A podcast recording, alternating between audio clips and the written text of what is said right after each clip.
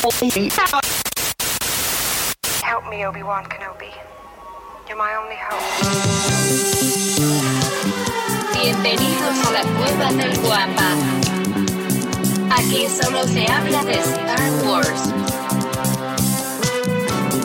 The Force is what gives the Jedi his power.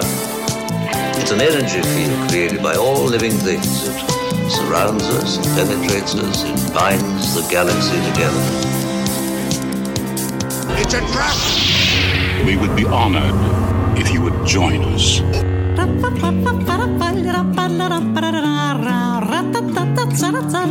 ¿Qué tal, mis queridos guapas? Oigan, una pequeña disculpa para los que están ahorita aquí conectados y entramos un poquito Ahorita les platico qué fue lo que ocurrió tras bambalinas o bueno, fuera del, del directo. Muchísimas gracias por estar con nosotros otra mañana más. Muchas gracias si estás descargando el episodio. Recuerda que esto sale los días lunes en su versión audio por Spotify, Evox y todas las eh, distribuidoras de audio. Y todos los sábados en punto de las 7 de la mañana, hora México, nos reunimos en el canal de YouTube para pues cotorrear un ratito y platicar ampliamente de lo que más nos gusta de Star Wars. Muchísimas gracias a todos y bienvenidos, como les digo, al episodio 192 del podcast Hablando de Star Wars, patrocinado por la cueva del guampa.com, el santuario para todos los coleccionistas y por supuesto fanáticos de Star Wars. Y como todas las mañanas para esta grabación me acompaña, que por cierto estamos realizando el día 8 de octubre, me acompaña el buscador eterno de la luz, el criptógrafo del templo, mi querido amigo, por supuesto también es su amigo, el buen George. Buenos días, Davo. Creo que está Muy metiendo buenos poquito de días. ruido, tu, tu- tu micro está metiendo un poquito de ruido, creo que nada más es volumen lo que hay que bajarle. A ver, ahorita lo como. Oye, está diciendo el profe que no ve el en vivo. ¿No ve el en vivo? ¿Cómo crees? Tenemos, tenemos personas conectadas y toda la onda. No va a ser lo de. Argentina otra vez. Ya ves que la semana pasada no se pudieron conectar de ella. Sí, es correcto. Pero nosotros sí, ¿eh? Estamos en, en- O sea, bueno, me refiero que si, si los veo, por favor, si son tan amables, nada más de avisarnos si esto lo, lo pueden ver, este, se los agradeceríamos muchísimo. O sea, desde la semana pasada está como que el señor YouTube se puso medio, medio salsa en ese sentido. Ya, no sé ya habrá ya le bajé al micro. ¿Se escucha? Ahí estás, no? perfecto. Estás a, to- a todo, a todo mecate. Muy bien, bien, entonces George, gracias por andar por acá. Y también permítanme presentarles al que llamamos el guardián de los holocrones en el borde sur de la galaxia, el mejor catedrático que ha dado la Universidad Autónoma de Coruscant, mi apreciadísimo, el profesor Robbie, mi apreciado amigo. ¿Cómo estás, profe? Buenos días, ¿qué tal? Un sábado complicado hoy, no sé, no, no me salía el vivo, al final apareció, tuve que reiniciar varias veces el, el explorador y, y apareció, no sé si tenía miedo que fuera justamente un problema como el de la semana pasada, pero bueno, ya está, ya estamos ahí. Qué raro, qué raros problemas luego le, le pasan a, esta plataforma. Sí, efectivamente, la semana pasada creo que muchos amigos eh, en Argentina, Chile, eh, si no me equivoco, por ahí el, el buen este, Nico nos reportaba que no, no se veía bien. También ahí, por ahí Max eh, también nos avisaba que no se veía bien. Bueno, yo espero que esta semana estemos un poquito mejor. Sí, sale de, de nuestras manos. Esto definitivamente es eh, problema de la plataforma, porque estuve checando configuraciones y todo, y realmente no hay algo como que pueda impedir que nos vean en ciertas partes. No, pero, en- Ajá. Fíjate que no, ese día también, yo eh, como no salíamos, estuve chequeando en otros podcasts que aparecen a la misma hora que nosotros de otros temas y todos tenían el mismo inconveniente, ¿no? Ah, fíjate. se ve que ah, fue pues algo acá en la parte, la parte, en el borde sur de la galaxia. En el borde sur. Todos aislados. Sí, caray. Pero bueno, afortunadamente ahorita estamos, nos podemos conectar y podemos, como, como siempre, platicar, profe, que eso está buenísimo. Oigan, antes de empezar, quiero agradecerle a todas las personas que ya hacen el gran favor de seguirnos a través de nuestras diferentes redes sociales. Eh, nos encuentran como la Cueva del Guampa en todas ellas y estamos subiendo contenido exclusivo para cada una de ellas. Síganos, por ejemplo, si quieren eh, noticias de los últimos lanzamientos, figuras y todo eso que nos gusta a los coleccionistas, síganos por nuestra cuenta de Instagram en donde semana a semana, bueno, más bien día a día subimos todos los nuevos artículos. También eh, los invito a visitar la cueva del guampa.com, como les decía al principio. Ahí podrán encontrar absolutamente todo lo que un verdadero fanático y por supuesto un coleccionista necesita. El inventario es amplísimo y continuamos eh, adquiriendo cosas eh, bastante especiales, muy bonitas y muy, muy divertidas para todos los fans. Así es que si estás buscando, obviamente si vives también aquí en México, la cuestión del envío, eh, visita la cueva del guampa.com. Y el día de hoy, como pueden ver, tenemos el, el 50% de los Wampas andan, andan perdidos, pero les mandamos un fuerte abrazo por ahí al Checo, que desde temprano se reportó que eh, había llegado un poquito tarde anoche y que pues no quería armarla. El buen Pepito que anda en modo Bob el constructor, este, pero anda bien desaparecido hasta del chat, ¿verdad? Bueno, no lo he leído tanto esta semana. Bien desaparecido. ¿Quién sabe? Le pegó duro el amor. Creo que agarramos ahora, tenemos una como un rachilla de que todos andan ocupados. Sí, caray. Y bueno, y, y el señor Lucifagor eh, anda en, en, una de las lunas de Endor, perdido en, en, medio de la naturaleza, aventándose un viaje. Me platicó, fíjate que eh, hace dos días se fue a una caminata mística. Yo le dije, Lucifagor, ¿qué es una caminata mística? Por favor, cuéntame. Y resulta que se trata, lo que me llegó a contar, porque aparte dudo mucho que ahorita nos vea, me contó que la situación del Internet en donde está eh, es bastante precaria, está en medio de las montañas y con un, mucho trabajo ayer lográbamos mandarnos mensajes, eh, pero bueno, eh, me platicó que los llevan a caminar en medio de la selva o del bosque, no estoy seguro, eh, en la noche, a oscuras. Oye, esa más que una caminata mística, parece una caminata de supervivencia, porque no sé, no sé qué tanto te puedas relajar en un ambiente, en un ambiente así, pero bueno, que se divierta. De hecho, ahorita quería bajar y mostrarles eh, dónde se encuentra, porque me mandó videito, pero creo que no, no, no se pudo bajar este. Ah, mira, sí, sí lo tenemos. Qué hermosura. Vamos a verlo. Oh, me gusta, me gusta que el señor Lucifagor sea compartido con sus experiencias. A ver, vamos a ver. Les platico a todas las personas que nos están escuchando, eh, pues ahora les voy a pasar un pequeño video que nos mandó Lucifagor desde, como les mencioné, una luna, en un sector perdido de una de las lunas de Endor. Vamos a ver, me dicen si se escucha, ¿va?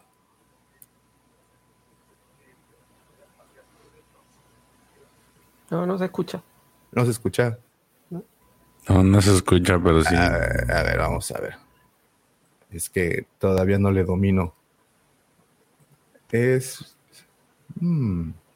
Es el bueno, miedo a los derechos de autor, eso es lo que eh, Yo creo que ya nuestra plataforma está, está curada de espanto, profe. Pero bueno, pudieron ver al señor Lucifágora ahí bien, bien este, abrigadito, porque también, según me comenta, está haciendo un poquito de frío. Fue a buscar eh, a la hermana de Andor. Ándale. Parece que está en Edali, ¿verdad? Adali, Edali, como se llame el planeta. Muy bien, pero eh, también me comentó, pues obviamente el señor no va a poder eh, estar en su querida y amada sección Las Astrofemérides, pero bien cumplido de su trabajo, me mandó las astrofemérides, así es que traté de estudiarlas para tratar de no destrozarlas tanto como suelo, como suelo hacer. Entonces, en esta ocasión, permítanme, en nombre del señor Lucifagor, platicarles un poquito de lo que pasó un día eh, como hoy, bueno, como los días entre el, ¿qué va a ser? Lunes bueno. 10. Sí, porque aparece esto, el 10, del 10 al 16 de octubre, todo lo que aconteció entre esos días. Vamos a empezar Con el 10 de octubre de 1966 nace Bei Ling, actriz quien interpretara a la senadora Bena Bremu para Revenge of the Sith. Cuenta la leyenda que sus escenas fueron cortadas derivado a su aparición en la revista Playboy. Eh, otras películas en las que ha aparecido Bei Ling eh, fue Sharknado 5, Global Swarming o en la polémica cinta en donde perdiera la vida Brandon Lee, hijo de Bruce Lee, el cuervo. Ella hace el papel de Maika. Muy bien, ella fue Bei Ling. Eh, vamos a ver, sigue también el 10 de octubre de 1967, o sea, un año después, nace Michael Giacchino, compositor encargado de la banda sonora de Rogue One, siendo el primero, aparte de Williams, en musicalizar una película de la saga. Su trabajo incluye alias Lost Star Trek, Up, que con ella ganó el Oscar, Jurassic World, entre otras muchas más. Happy birthday, muchas felicidades al señor Michael o mi, Michael Giacchino.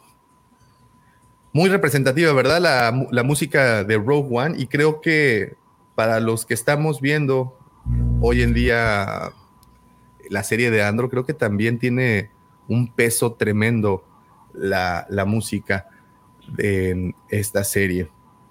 Eh, ok, continuamos. Pero bueno, obvio, Andor, como también sabemos antes de continuar, pues no, no es el mismo compositor, ¿verdad? Es otro, otro, otro arreglista. Muy bien, 11 eh, de octubre de 1976 nace eh, mi querido amigo el Matas, el buen Arturo Segura, creo que si nos está viendo Matas, un abrazote. Mira, no me la, nomás dije, como me pone una columna con los nombres, Matas, ah, claro, claro.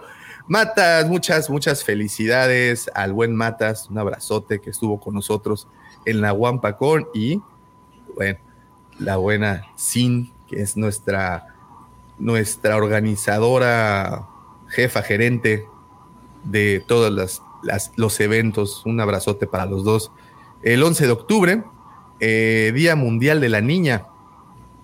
Muchas, muchas felicidades a todas las pequeñas, en especial, bueno, a sus hijas, a mis hijas y a todas las pequeñas que dudo mucho que alguna nos escuche, ¿verdad? No, no, creo, no sé cómo, cómo te va con tus hijas, George. ¿Sí nos escuchan todavía? No, ya no. No, ya, ya no. ya no ya eh, claudicaron. Solamente, solamente tengo a, una que siempre me sigue porque está esperando que digan promociones en la Guampa, en la cueva del Guampa. Ah, dile que al rato a las 12. Ah. Bien, entonces, ok. Bueno, seguimos con las efemérides, pero antes una fuerte felicitación, una gran, gran felicitación a todas las pequeñas. Este próximo 11 de octubre será el Día Mundial de la Niña.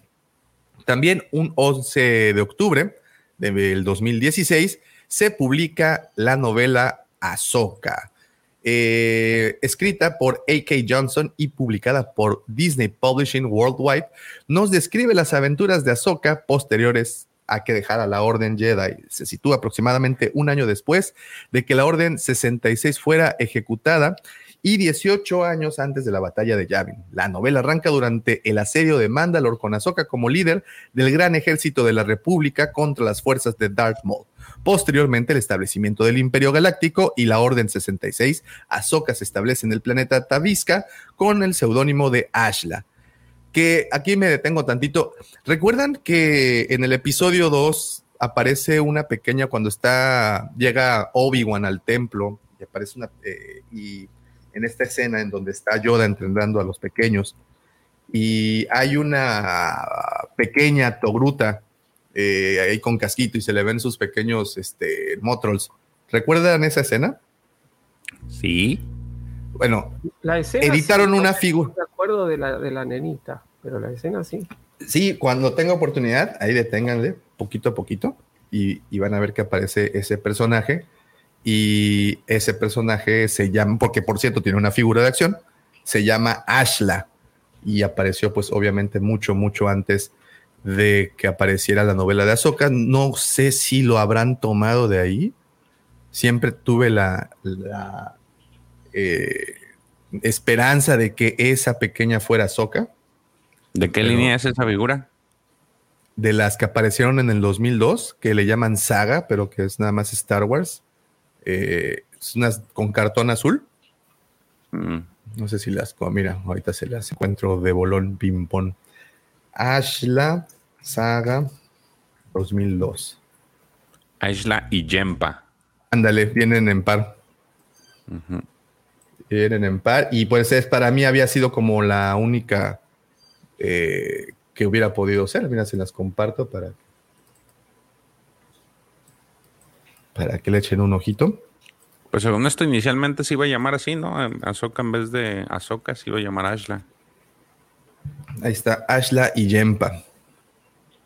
Y esta, pues ah, bueno, como pueden ver allí en la fotografía que se ve ahí abajo, pues esa como aparece en la, en la película.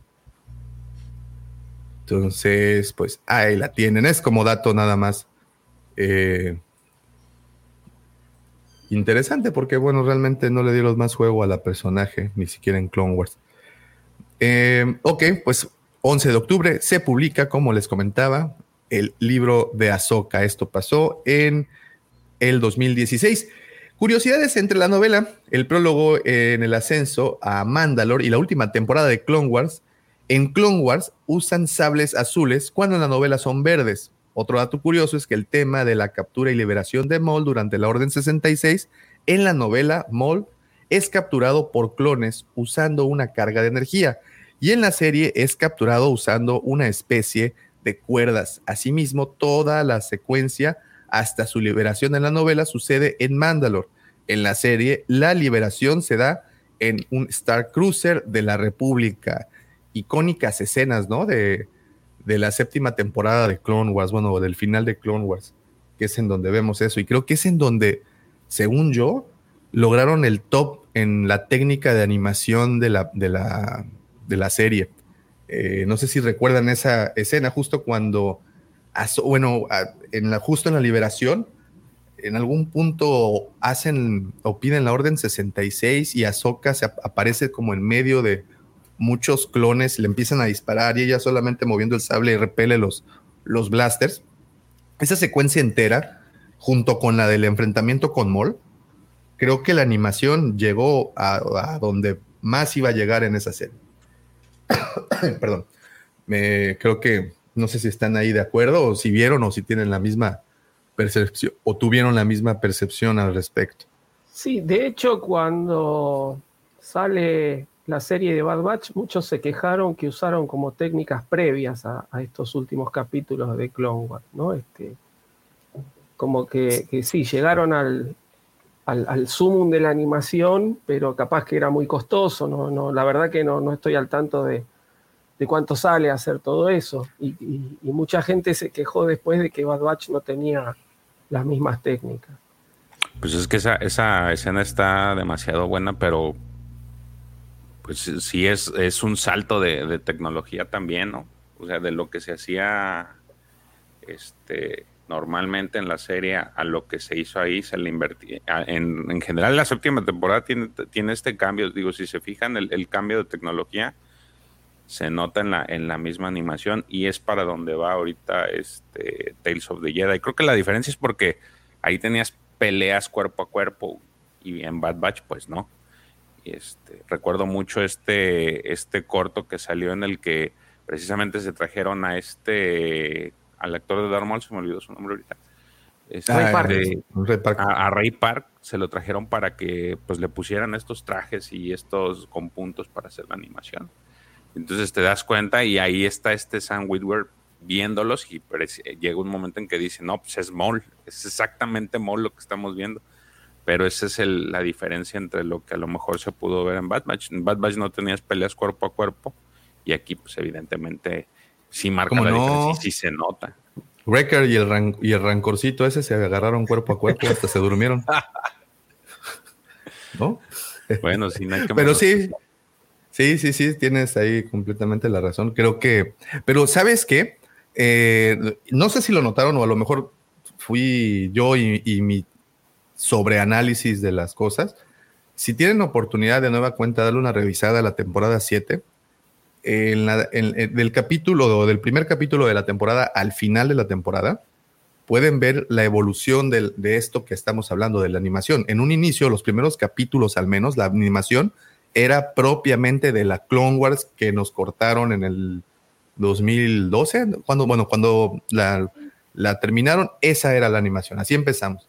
Y conforme fueron avanzando los capítulos hasta llegar a los, a los últimos, bueno, eh, la animación se notó tremendamente el cambio de técnica y, y- y es muy sutil ese- eso que, que hicieron, ¿no? Si tienen oportunidad, revísenlo de- y, y- traten de verlo bajo esta perspectiva que les comento y de verdad Fue que se van a sorprender. ¿no? Sí, sí, sí, sí. Siento que sí lo hicieron. De verdad estoy tratando así como que no, no, no solo fue mi percepción, sí, sí, sí lo hicieron. Pero pues para qué les, para qué los trato de convencer. Mejor echen un ojito y ya me platican qué, qué es lo que notaron. Pero bueno, eso fue respecto al libro de Ahsoka que, que escribe de nueva cuenta A.K. Johnston y publicado en el 2016, un día precisamente como el día 11 de octubre.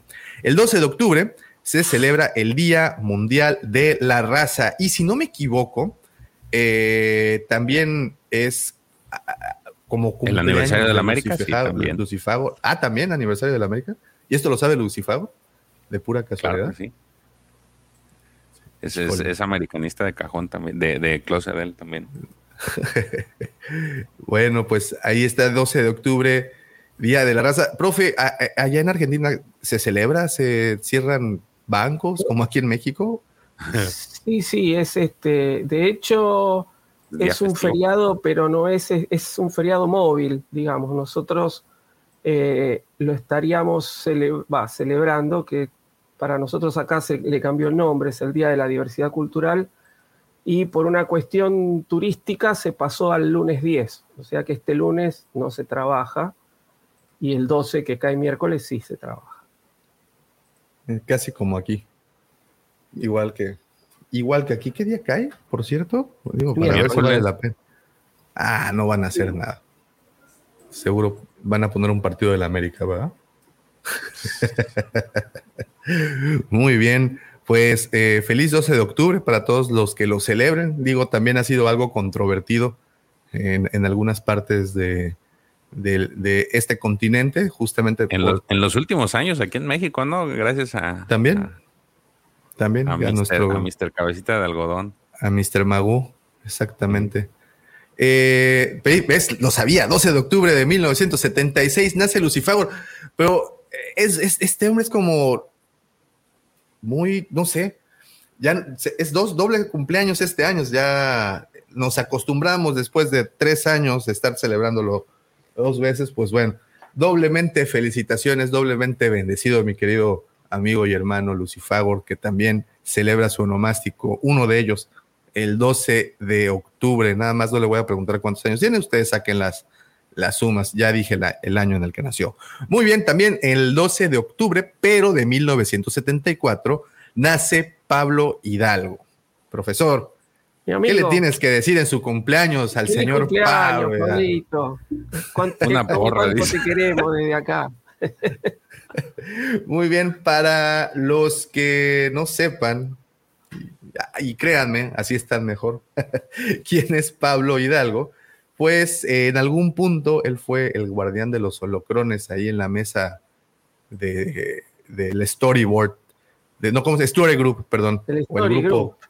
Que lleva la coherencia supuestamente del canon y él es el que estaba a la cabeza, también es creador de las primeros datos a gran escala de Star Wars, eh, subida al Internet en 1997 con el nombre de Star Wars Index, junto con Steven Swansea, desarrollador del Star Wars Enciclopedia en el año 2000. Es contratado por Swan- Swansea para crear el sitio de Internet starwars.com. Tras la adquisición de Lucasfilm por Disney, junto con Katie Kennedy, crean lo que se denomina el Lucasfilm Story Group, encargados de mantener la continuidad del canon a través de todos los materiales. Ay, el señor Hidalgo. Autor de materiales que van desde recursos para juegos de rol en West End Games hasta contenido de StarWars.com, donde utiliza el seudónimo de Papa One. También es miembro fundador del sitio web Star Wars Fanboy Association y actualmente es gerente de contenidos de Internet para Lucas Online. También trabaja como artista eh, y escritor de cómics publicados en la sección de webstreetstarwars.com. Señor Hidalgo, ¿y, ahora quién ocupó su lugar? En ¿O existe aún algún story group? Sí, creo que sigue existiendo el story group, pero no, ¿quién está a cargo ahora? No, no sé. No sé, pero igual tampoco es que hagan mucho, ¿no? tampoco es que hagan mucho lo del Story Group, así que bueno. Ya, a ver, yo reconozco que debe ser difícil. Estar, en un, estar en un puesto encargado de mantener una coherencia, donde cuando viene alguno de los altos rangos dice, hagan esto porque es lo que a mí se me ocurrió, y pero no es coherente, no importa, háganlo, y bueno, es difícil, pero evidentemente... Son los malos del cuento. Evidentemente no sirve el Story Group para lo que ha sido creado. Así Oye, profe, y, para ti en particular, ¿qué es lo que más les ha fallado? ¿Al Story Group? Sí. Y a ver, cada vez que sale un, es decir, tenemos esta premisa, ¿no? Que lo audiovisual manda. Entonces, cada vez que a Filoni, a Fabro, a Katy, al que sea, se le ocurre algo que va al audiovisual y que no coincide con cómics o con libros, este, ahí se rompe el canon. Entonces, eh, yo creo que el Story Group lo que hace más o menos es decir, bueno, hasta acá se pueden correr y, y un poquito más ya no tanto pero evidentemente cada vez que aparece material audiovisual nuevo, es este, hay, cosas de, la gráfica o, de la literatura que se, que se, se salen del canon por, cuestiones este, obvias. Entonces, eh, que le cambien la función al Story Group, no sé, que digan, bueno, no, son los encargados de recopilar información y decirnos, bueno, ahora esto sirve y esto pasa a leyendas, qué sé yo, no sé. Ahí como me están escribiendo, es un canon histérico. Y sí, es totalmente histérico, ¿no? Entonces, depende justamente de. Depende justamente de, los creadores audiovisuales, ¿no? Entonces, después tenemos, este, como en Bad Batch, que, lo, este, lo, que le pasó a, a, ¿no? Este, que no coincide. Que es como el dato más, más reciente, ¿no? Cómics, claro y todo el mundo protestando. Bueno, a ver, no protesten más, ya sabemos cómo viene la mano. Entonces. Oiga, pero fíjese que no, no, es, no es ajeno también los, los libros y cómics, porque hace esta semana me aventé el, el último cómic del arco de Obi-Wan. Y el final, digo, se los voy a spoilear, pero no les voy a spoilear todo lo demás. Al final se ve, está en Tatooine y se ve el, se ve la, el pie de Darth Vader en Tatooine. Es como, como que une con la serie. En la, en la casa de Obi-Wan. Oh. Entonces, siempre ya ven que decían que pues, no, no, no tendría por qué haber ido este Vader a Tatooine. Entonces, es, esa, me, acuerdo mucho de ese, es, la, es la última viñeta de, ese cómic. Entonces, sí, como ah, que en ese momento entendía el profe. Ya, ya los subieron a, allí a, al sitio ucraniano. Ahí está. Ah, muy bien. Hay que verlo entonces, hay que, hay que leerlo. Este, sí, bueno, se han dado, se han dado muchas, pero fíjate que justamente escuchaba ayer o antier a un supuesto crítico de cine y adaptaciones de libros a películas y decía que eh, los directores y la gente que estaba encargada en la producción de una adaptación de estas se veían obligados a cambiar muchos de esos detalles, eh, detalles que no afectaran a la esencia o a la columna vertebral de la, de la historia, que se veían en la necesidad de hacer estos cambios para que fueran más teat eh, usaron la palabra teatrical, no sé, no es por verme mamón, perdónenme, pero teátrico, no sé, o teatral, perdón, cómo me hace falta de verdad leer más teatral, que fueran, para que fuera más teatral, más dramático el efecto y, que pues se veían obligados a hacer ese tipo de cambios. Hablaban del caso, por ejemplo, de, la Casa de los Dragones, de que hay, hay muchas cosas que son diferentes del libro a, lo que vemos en, la, en pantalla, pero que esto era con el afán de enganchar más a las personas, que muchas veces lo que el autor plasma, ya sea en una viñeta, ya sea en un, en un, libro, en nuestra cabeza funciona muy bien, pero al momento de que nosotros llevemos esa idea y la tratemos de plasmar en pantalla, pues bueno, es ahí en donde se viene la, dificultad, ¿no? Eh, al final, por ejemplo, lo que tengo más cercano es lo que comentabas, profe, del inicio del Bad Batch, justo con Kanan y su maestra, y, y cómo ocurrió todo, cómo ocurre en los cómics y cómo ocurre. Y, cómics publicados, por cierto, ya, ya bajo la, licencia de Disney, ¿no? No es como si fueran cómics de, de, de, Dark Horse o previos, eran ya de los, primeras, de los primeros cómics de Rebels, ¿no? Si no me equivoco, es en donde viene esa historia. Y, y, y, bueno, la cambian en una historia que, por cierto, pues también está bajo el paraguas de Disney. Entonces, eh, que ese propósito, pues era, el riesgo que se tiene que, asumir cuando se narran historias o que se quieran adaptar historias. ¿Cómo ven eso? No, eso es normal. Eh, si nosotros vamos a, un libro y después vamos a su adaptación eh, cinematográfica o, en serie, las diferencias saltan. Justamente hay muchas cosas que por, realización audiovisual no funcionan tan bien como cuando se, está en, el formato de papel y, tiene como que readaptarse justamente para, enganchar y, mantener al, público, ¿no? Pero, eh, es decir, cuando se trata de materiales tan populares, eh, la gente se queja, dice, ah, esto no es igual, ¿no? Es decir, eh, y, eso es un poco lo que, para lo que se creó el, Story Group, que no lo estaría cumpliendo, ¿no? Pero, la idea era mantener cierta coherencia entre los materiales audiovisuales y los materiales este, literarios. Yo tengo, todavía no tenemos nada de, High Republic en, pantalla. Entonces, yo creo que eso tal vez eh, esté mucho más controlado que todo lo otro cuando, cuando decidan hacer alguna, alguna serie o algún, ya sea serie animada, ¿no? No, no hace falta que sea live action. Pero yo creo que ahí por ahí van a, van a tener un poquito más de, cuidado con esas cosas. Y hablando y no por salirme del tema de High Republic, ¿viste que van a tener un panel, George? ¿Hoy? No, sí, hoy más tarde. En la sí, de hecho ya están subiendo fotos de, de, que va todo el arsenal completo. Este, y de hecho iban a tener un boot de Lucasfilm Publishing, en donde ya les había dicho la semana pasada, les, les van a regalar al... Eh, tienen esta, esta costumbre, y ya, les, ya se hizo costumbre desde la Comic Con de San Diego, de llevar unos pósters limitados de, de, este, de High Republic. Entonces tú puedes ir, te los pueden dar gratis, te los pueden firmar y todo, pero son limitados. El, el pasado creo que fueron 500 nada más, y esta vez no sé de cuántos sean, pero tienen esa costumbre.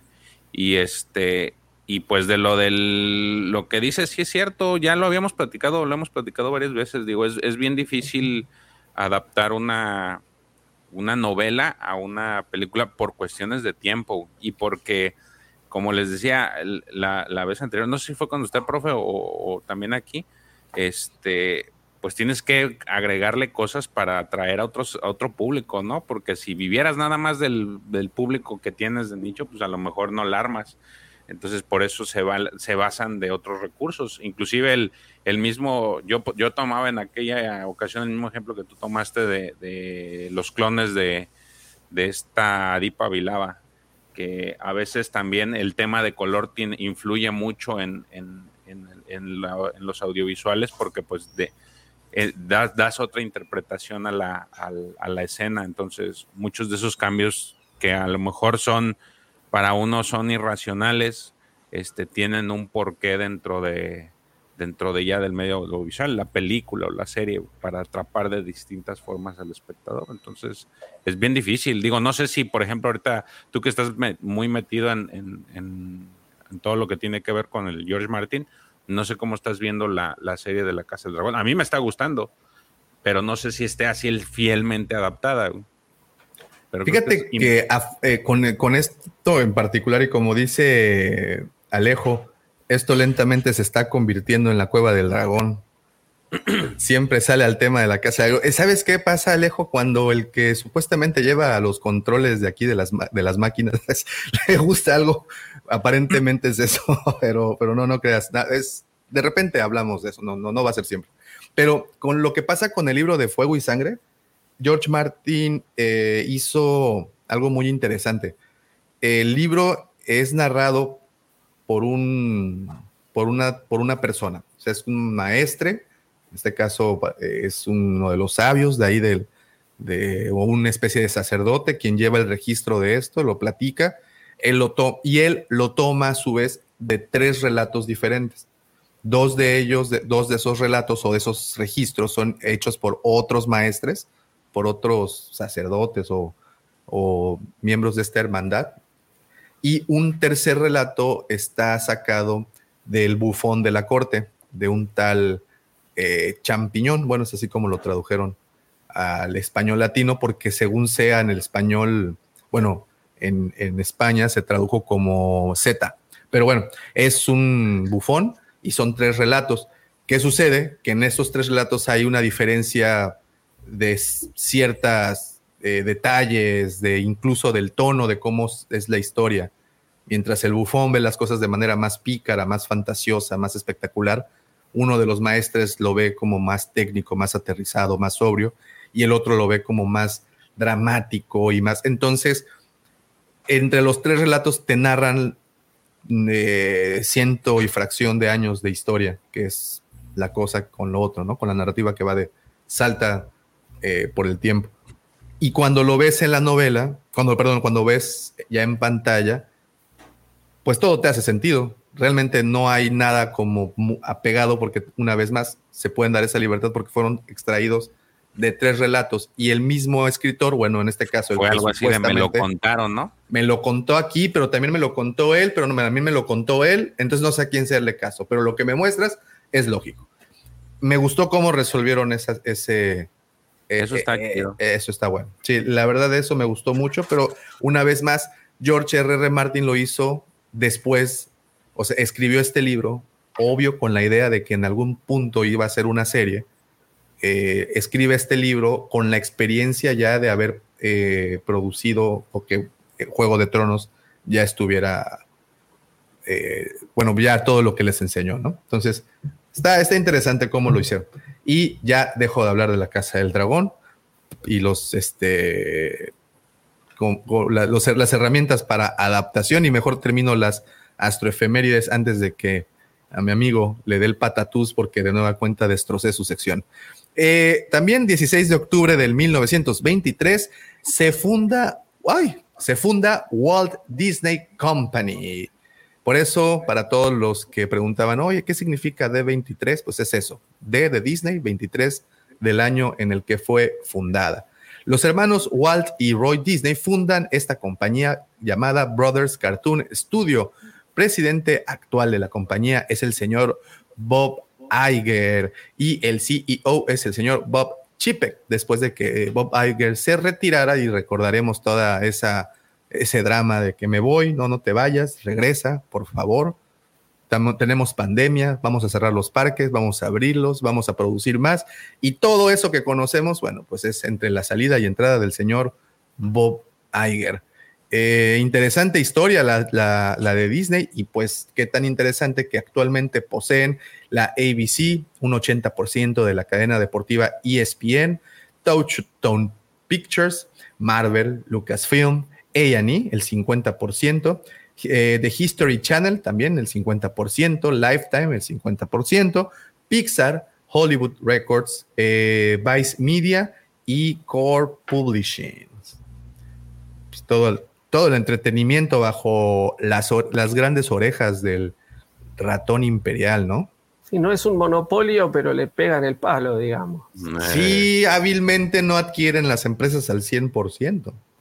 Ahora entiendo sus, sus soy el 30% de acá, soy el soy el, el, socio que nada más tiene un 20%, pero pues soy el que aporta toda la nómina, el que paga la luz y también la manutención de todos los divorciados de la oficina. Entonces, yo creo que más o menos por ahí funciona este, este gran asunto. Pero de lo que hay que reconocer es que son maestros del entretenimiento y saben cómo tenernos pegados a la pantalla y a esta otra pantalla también. Eh, entonces, 16 de octubre, como les comenté, eh, de 1923 se funda Walt Disney Company.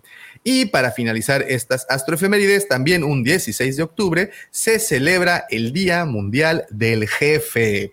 El Día Internacional del Jefe es una fecha con historia interesante. Se celebra el 16 de octubre debido a un descuido de Patricia Bajarowski. Espero haberlo pronunciado bien quien en ese día eh, olvidó el cumpleaños de su jefe, que resultaba ser también su padre.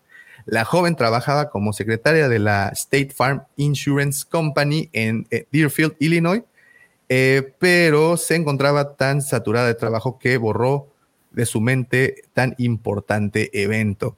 En compensación, al día siguiente registró el Día Internacional del Jefe en la sede de la Cámara de Comercio de los Estados Unidos, que se encontraba en su ciudad y, cuatro años más tarde, el gobernador de Illinois, Otto Kerner, aprobó su petición y desde entonces se celebra este maravilloso día.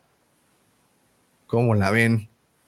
Esas fueron las astroefemérides del señor arroba Lucifagor, que tan puntual me dejó su tarea hechecita antes de irse de vacaciones a la luna de Endor. Ahí están, espero que les sirvan, como siempre dice el señor Lucifer, esperemos que estas les sean útiles y que si logran hablar con el compañero que viene sentado con usted, acompañándolo durante la ruta, si logran platicar con esa persona en el elevador, o bien si está formado en la cola del Seguro Social para irse a hacer su prueba, su octava prueba de COVID. Esperemos que esto pueda romper el hielo de las personas que están a su lado.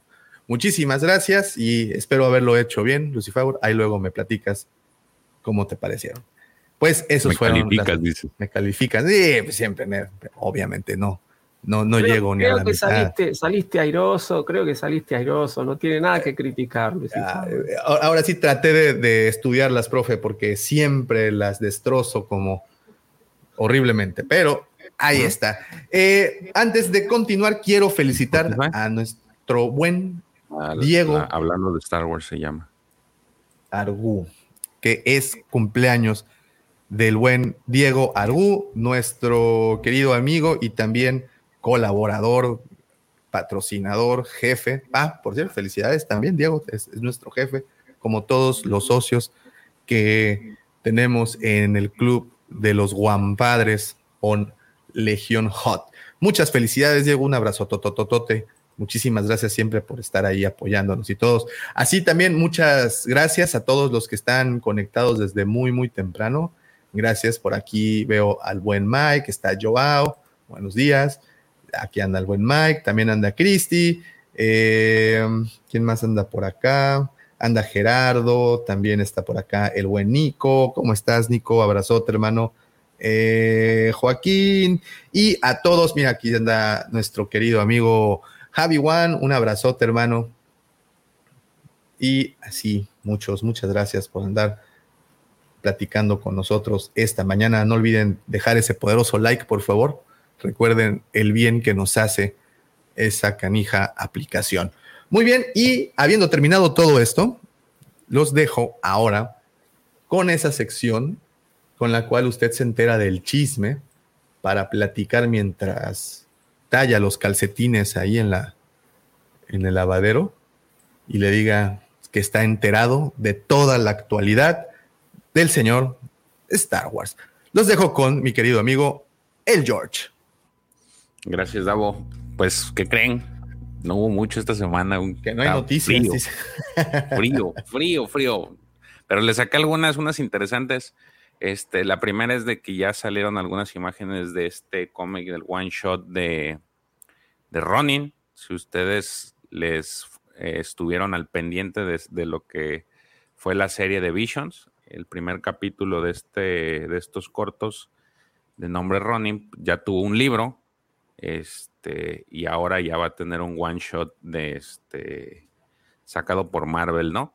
Es en blanco y negro, digo, todo el, todo el, el cómic es en blanco y negro y es, no es la adaptación del, de, pues el corto, sino es una, es una historia que complementa el, eh, pues ahora sí que este, este corto, la verdad se ve muy bien, este, así es que digo, para quienes les gustó el, el corto, y tengan la oportunidad, pues aquí está el, la portada. Sale el 12 de octubre. Esa es este, la fecha en la que va a salir. Obviamente, pues la fecha es en, Estados Unidos. Ya lo pueden comprar, este, lo van a poder comprar en línea en, las, en, las, en los sitios en Estados Unidos. También localmente ya van a poder tener acceso a él. Este, no sé, digo, es una historia que a mí me gustó.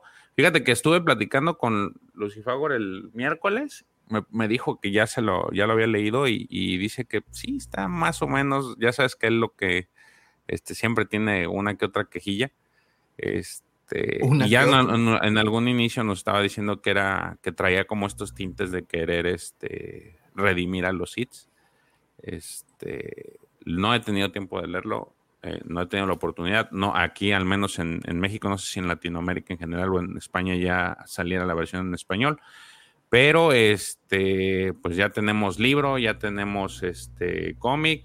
Y según lo que escuché, escuché rumores hace algún tiempo, es de que también en la segunda temporada iba a haber como otra, este, otro corto relacionado con este. Digo, no sé este, qué tan, qué tan cierto sea.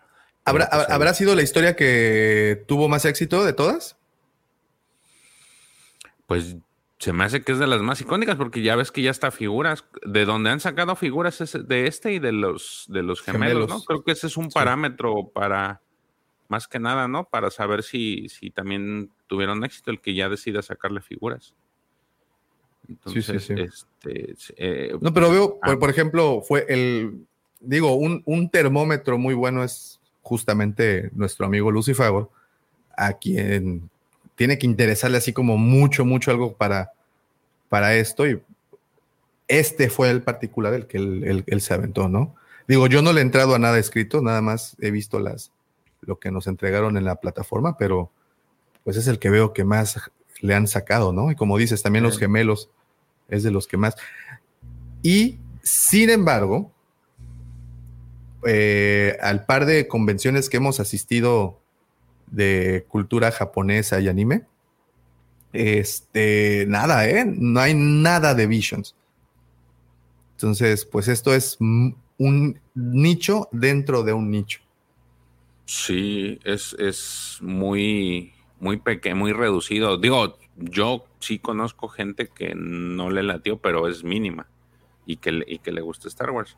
Pero pero de, gente, al revés, que, que sea de anime y se haya metido, sí está más, más raro el asunto. Y además lo que dices, de los que nos enteramos de la salida y consumimos esto, pues es un, sector muy pequeño. Y además, dentro de ese sector pequeño, hubo un pequeño sector que no le gustó. Entonces lo reduces todavía más. Eh, um, para mí eso es desafortunadamente no es así como que muy alentador en cuestión de que Disney o, y Star Wars quieran comercializar de alguna otra manera este contenido. No, no veo, por ejemplo, que Hasbro esté involucrado en sacar una línea exclusiva para eso. Digo, estaría muy bonita. Sería muy interesante. Pero, pero no crees que por que como que hayan tenido, hayan dado licencia para que estos, estos productos se, se manejaran con las, las empresas japonesas? ¿No, Yo creo como que un contrato o algo así. Yo lo que creo es que quisieron irse con todo, con toda la inercia, con toda la, la maquinaria que utilizan los animes y las mangas y esta y todo lo que, cómo se comercializa. Y es por eso que se metieron con Bandai, debido, bueno, saben, Bandai ya tiene licencia de Star Wars y pues ha sacado unas adaptaciones al igual, de igual manera, ¿no? tenemos a todos los, este, estos personajes samurayizados, ¿no? De Tamashi Teams. Entonces, eh, vi natural el que se hayan ido con, con Bandai para poder sacar las figuras. Creo que también apareció otra marca, Sigma, ¿no? O algo por el estilo. Sacó a los gemelos eh, en otro tipo de, de estatuilla. Y de hecho, Lucifer tiene una reseña de, los personajes y, se ve de muy mala calidad. O sea, bueno, hay, hay varios, varias cosas. Entonces, por eso no, no, no sé qué tanto, qué tanto representa. Sería interesante saber cómo le fue en Japón, porque se supone que este tipo de trabajos es para estimular a la, a la gente de, a, los japoneses, por ejemplo, a la, cultura japonesa, porque pues ellos son consumidores mm, este, de su propio producto, ¿no? Ellos, ellos les encanta el, el manga y el anime. Entonces habría, sería interesante saber cómo les fue allá, ¿no? Si en verdad sí lo tomaron eh, con buenos ojos, porque pues al final es el mercado que, a lo mejor quisieran, quisieran tomar. Pero bueno, ahí está. Es este para quien esté interesado, el 2 de octubre sale. Este complementa la historia de Ronnie en el libro y pues complementa la complementa el, corto animado, ¿no? Qué buena eh, pregunta fue esa, ¿eh? Ahorita, me, perdón, pero me quedé pensando, ¿cómo habrá sido recibido esto, esto en Japón? Y, te repito, en las, convenciones a las que hemos asistido, que es pues básicamente es la representación de, toda esa cultura, nada, ¿eh? Nada es... Cortos, ¿no? Pues sí, o sea, son cortos, pero... Porque estás hablando de que pues, para ponerse a, a, competir, pues estás hablando con series que llevan temporadas sin temporadas. Se me viene a la mente ahorita One Piece que es quién sabe cuántas temporadas son. Este, también el recientemente la que creo que le fue muy bien fue a Demon Slayer, que también son varios capítulos, ya tiene una película y creo que supuestamente ya salió la segunda temporada, pero aquí todavía no llega. Este, Dragon, el mismo Dragon Ball, que son años y años de, de contar historias, entonces yo creo que también por eso. Es muy poquito, ¿no? La gente está muy, muy apegada a esos, a ese tipo de trabajos que pues uno que llega aquí es y, que sean cortos, pues también eso como que a lo mejor no le ayuda. Buena, Pero bueno, estaría bueno, estaría bueno ver, ver, eso. Ese dato sí me, resultó así como. Tendríamos la duda. Este, en otras noticias, eh, creo que algo que nos entregó el último capítulo de Andor y, y, la verdad fue algo curioso, fue ver a este Cyril comiendo cereal este, este cereal chistoso que parecían este de estos de eh, los Next Week con, con, menta o algo así. Y pues Star Wars en, subirse al tren del de vamos a agarrar cualquier oportunidad, lanzó a través de su sitio web una pues una receta de cómo hacer este barras energéticas a partir de esto. Está muy chistosa, digo, se podrán dar cuenta con esto que no había mucho de dónde sacar, así es que le tuve que rascar de, Se me hizo curioso ver cómo hacían barras energéticas de cereal. Dije, bueno, pues vamos bien. No, está bueno, está bueno. Ahorita que me lo mandaste estaba viéndolo. Es como para los que nos están escuchando y este han tenido oportunidad de probar el, ¿cómo se llama? Las, estas como... No, no, no, no, no. Es que los... Se me fue el nombre. Crispy... ¿Cómo se llamaban estos? Este cereal como de arroz inflado, que salen tres chef, chefcitos. Este, ah, que hacen snack crack of pop. Bueno, sacan unas barras iguales, las venden en las tiendas, que son, es malvavisco derretido con, con el cereal, ¿no? Básicamente. Eh, a eso me, me, recuerda y mi gran duda es esta, ¿de dónde diablos sacaron las bolitas verdes?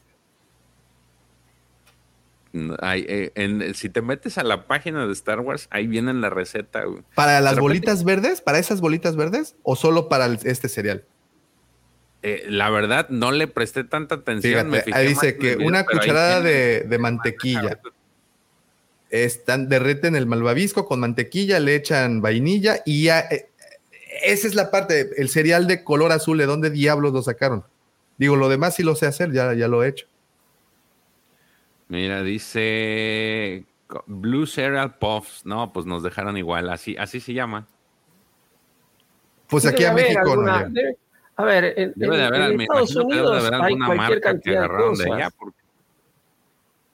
Claro, en Estados Unidos hay cualquier cantidad de cosas. Uno va a un, a un súper y tiene 10 millones de cereales. Alguno azul debe haber.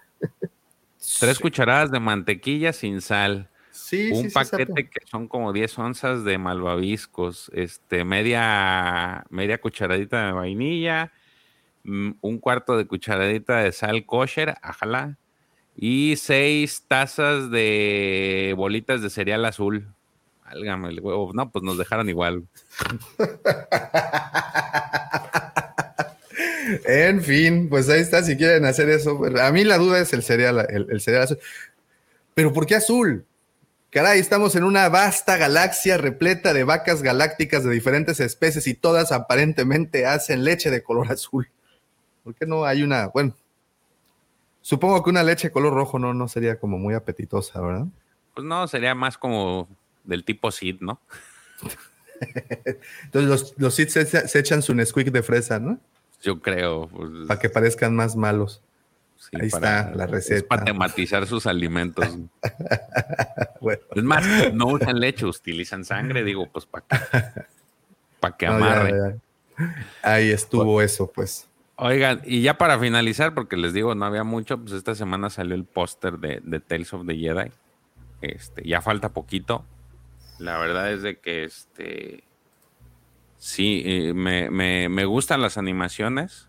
Vemos, ahora sí, aquí también vemos este cambio de tecnología eh, completamente, porque inclusive ya habíamos visto el tráiler y es este, pues está, está, está genial. aquí lo que mucho he escuchado eh, de algunos que tienen esta preocupación es de que, pues, más que nada le, se ve qué, qué va a pasar con el conde Dooku, ¿no? Eh, ya hay historias en las que se narra su, su, su, juventud. Digo, ahorita se me viene a la mente el, audiolibro de Dooku, que es muy bueno. La verdad, a, a mí me gustó mucho. Este, entonces es dentro de lo que están aquí como que ya, ya pasamos de, del, del, punto en el que, ay, ¿por qué el nombre no utilizaron uno nuevo, aunque se le cambiaron el color, como diría el profe? Ahora, ah, me preocupa qué es lo que va a suceder con ciertas historias. Entonces, eh, no sé, a mí, como, dije, como dijimos hace un momento, pues al final el, el, lo audiovisual, lo que, sale, lo que sale en televisión o en cine, pues es lo que va a regir siempre, ¿no? Y a, partir de aquí, pues se tiene que construir algo. Pero sí está entretenido, va a ser, va a ser, va a ser entretenido el, el cuando llegue y veamos qué, qué, qué nos tiene, ¿no? Mm. Y si no respeta, no se quejen. Chao. todo lo que nos van a dar, de, sobre todo de Doku, ¿no? Es decir, yo, la verdad que la, novela de Azoka no la leí, de Doku sí he leído bastante. Obvio que va a chocar, obvio que va a haber cosas que no se van a respetar. Y bueno, a ver, este, aceptemos lo que nos dan, o, no lo aceptemos y, y, no lo veamos, pero sin protestar. Eh, está, está interesante lo que va a suceder. Les digo, faltan ya menos días. Eh, obviamente les, recuerdo que son cortos animados, no son este, capítulos, de, no es una serie como tal, eh, sino son solamente algunos cortos que van a narrar ciertos pasajes de la, de la vida. Lo que hemos visto es principalmente Dooku y Ahsoka, ¿no? Eh, yo creo que va a tener estos, estos personajes de soporte que son los que vemos alrededor de, estos dos personajes, que si bien eh, para quien no nos ven eh, en vivo y que nos está escuchando en la versión de audio, pues en el póster estamos viendo a Ahsoka y a Dooku al centro del póster con la figura de, pues esta, el, logo de la República, ¿no? De la Orden Jedi de aquellos entonces. Y a los lados de, todo este símbolo, pues se encuentran varios actores que vamos a ver: eh, Anakin, eh, Mace Windu, el mismo Qui-Gon Jinn, que, que Qui-Gon, eh, ahora sí que Liam Neeson va a ser la voz de eh, en inglés para, para este Qui-Gon Jinn, entre él y su hijo. Oh, qué bien. Que entre él y su hijo van a, van a aventarse el, el doblaje. Y obviamente, pues Ahsoka continúa siendo Ashley, Ashley Eckstein. Entonces, y vemos a Yado también. Es, es- esa parte se me hace interesante porque nunca la habíamos visto. Hasta esta vez lo vamos a ver. Pues porque ya lo sacaron en Obi-Wan. ¿Eh? Pues porque ya lo sacaron en Obi-Wan, tiene que, ahora tienen que aprovechar su fama. Sí, Ah, no, pero, pero, pero no, ya, perdón, el otro güey, el que sacaron en, en el tanque este de Ámbar, el Jedi que está ahí suspendido en Obi-Wan en la serie, ¿te acuerdas? Ah, este Tera sin nube. Ese güey, allá está. También, ¿no? sale. También sale Tera sin nube. Pues es que era de los maestros de, de ahí de la orden. Siempre te lo manejan como era como uno de los, Y- de los maestros. O sea, maestro, no, no el rango, sino maestro de, de los de los Padawans y los iniciados. Dice Gerardo, eh, también no se olviden que es aniversario de la serie Resistance, que todo el mundo le gustó. Ok, no. No, cuidado, fíjate, Gerardo, y que, te, bloquea George, ¿eh? Dicen que soy el. Son ¿Cómo? seis cortos, ¿no? Que van a dar. Sí, Sí. Son, son- sí, son seis cortos. Todavía no, no sé si ya salió el, el- el- la duración, pero pues me imagino que han de ser como los de Vision, 15 minutos y párale de Oye, contar. Sí, alrededor, por lo que leí, alrededor entre, entre 12 y 15, decía. Entonces. Y, es menos, ¿no? porque al final le quitas como cinco minutos de créditos y dos minutos de introducción. O sea, realmente es, es poco el- a lo mejor el tiempo que está, pero, pero va a ser interesante, digo, esperemos y, yo digo, no creo que me vaya a decepcionar. A, a decir verdad, la mayoría del producto de Clone Wars que, ha salido en audiovisual, pues es muy bueno. Y debo decir que a mí en lo personal, eh, creo yo que a raíz de Clone Wars fue como empezaron a curarse las heridas cuando salieron las precuelas y para quienes no les gustó. Creo que esto fue el, el- el punto de inflexión para que las, las, la- las películas se volvieran queridas por, por los fans, ¿no? Y hasta por los que no, no, no les pareció en aquel entonces. Entonces, pues ahí está. Digo, a lo mejor en- yo creo que cuando salgan, pues vamos a tener el debido descargo aquí, como, como suele suceder. Sí, pues ya sabes, pues eso nos, eso nos paga YouTube. Oye, George, eh, se me hace muy curioso algo eh, y que Star Wars, por, por lo amplio de la historia y por tantos años de- por estar presente, eh, solo se puede hacer. Me queda muy claro que solo una saga de esta, de esta magnitud podría ser, que es traer a personajes que en algún punto pues estuvieron en el fondo, traerlos y volverlos como más importantes de lo que en algún punto fueron. Se me hace que es un caso parecido al que ocurrirá ahí con Yaddle, Yaddle, que lo hemos visto en cómics, pero pues no lo hemos visto más ahí, entonces vamos a, ver qué pasa ahí. Pero, y alejado a Tales of the Jedi, que ahorita te quiero regresar para hablar un poco más de Doku, pero alejado de Tales of the Jedi, un caso similar es el de R5D4, el androide este que en A New Hope, recordemos que es eh, Rojo. que el que compra, así es el naranjita con blanco, eh, que es el que compran originalmente el tío Ben y, y este, que el tío Ben, el tío Owen y, y- y Luke, eh, recordarán que compra primero un androide y este se, des- se le estalla algo y, y el motivador, ¿no? Supuestamente, Sí. y ya deja de andar y es que eligen a Artu y pues bueno, ya quedó inmortalizado también porque le dedicaron una novela, un cuento ahí en desde Fíjate cierto que punto de se vista. llama el rojo, de hecho. Sí, se Ajá, así es. Sí, el rojo. Este, Y a mí me gustó mucho esa historia, fíjate, se me hizo muy bonita. Sí, está, está, está interesante eh, la historia porque en otra, si no me equivoco, en una narrada previamente, exacto, era Skippy. Y, y si no me equivoco, eh, tenía como, era sensible a la fuerza o algo así. Entonces, bueno, ahí cambiaron la historia, ¿no? Pero en particular ese droide que se echa a perder y gracias a que se descompone es que pasa todo lo que pasa en Star Wars. Bueno, ya lo habíamos dejado atrás. Adiós. Y luego vemos hace un año o dos que aparece eh, con Pelimoto, ¿no? En Tatooine, como parte de su staff de droides. Que por cierto sacaron unas figuras muy bonitas de Hot Choice. Ahorita si quieren las, las vemos. De los tres droides que tres, tiene ¿no? Pelimoto. Es- ¿Pero es tripack o es, o es independiente? es? Pareciera que sí es un tripack. Pareciera que ese es un tripack. Sí, y como dice el buen Vic, eh, es el mismo R4 que salió en el Mandalorian, ¿no? Efectivamente.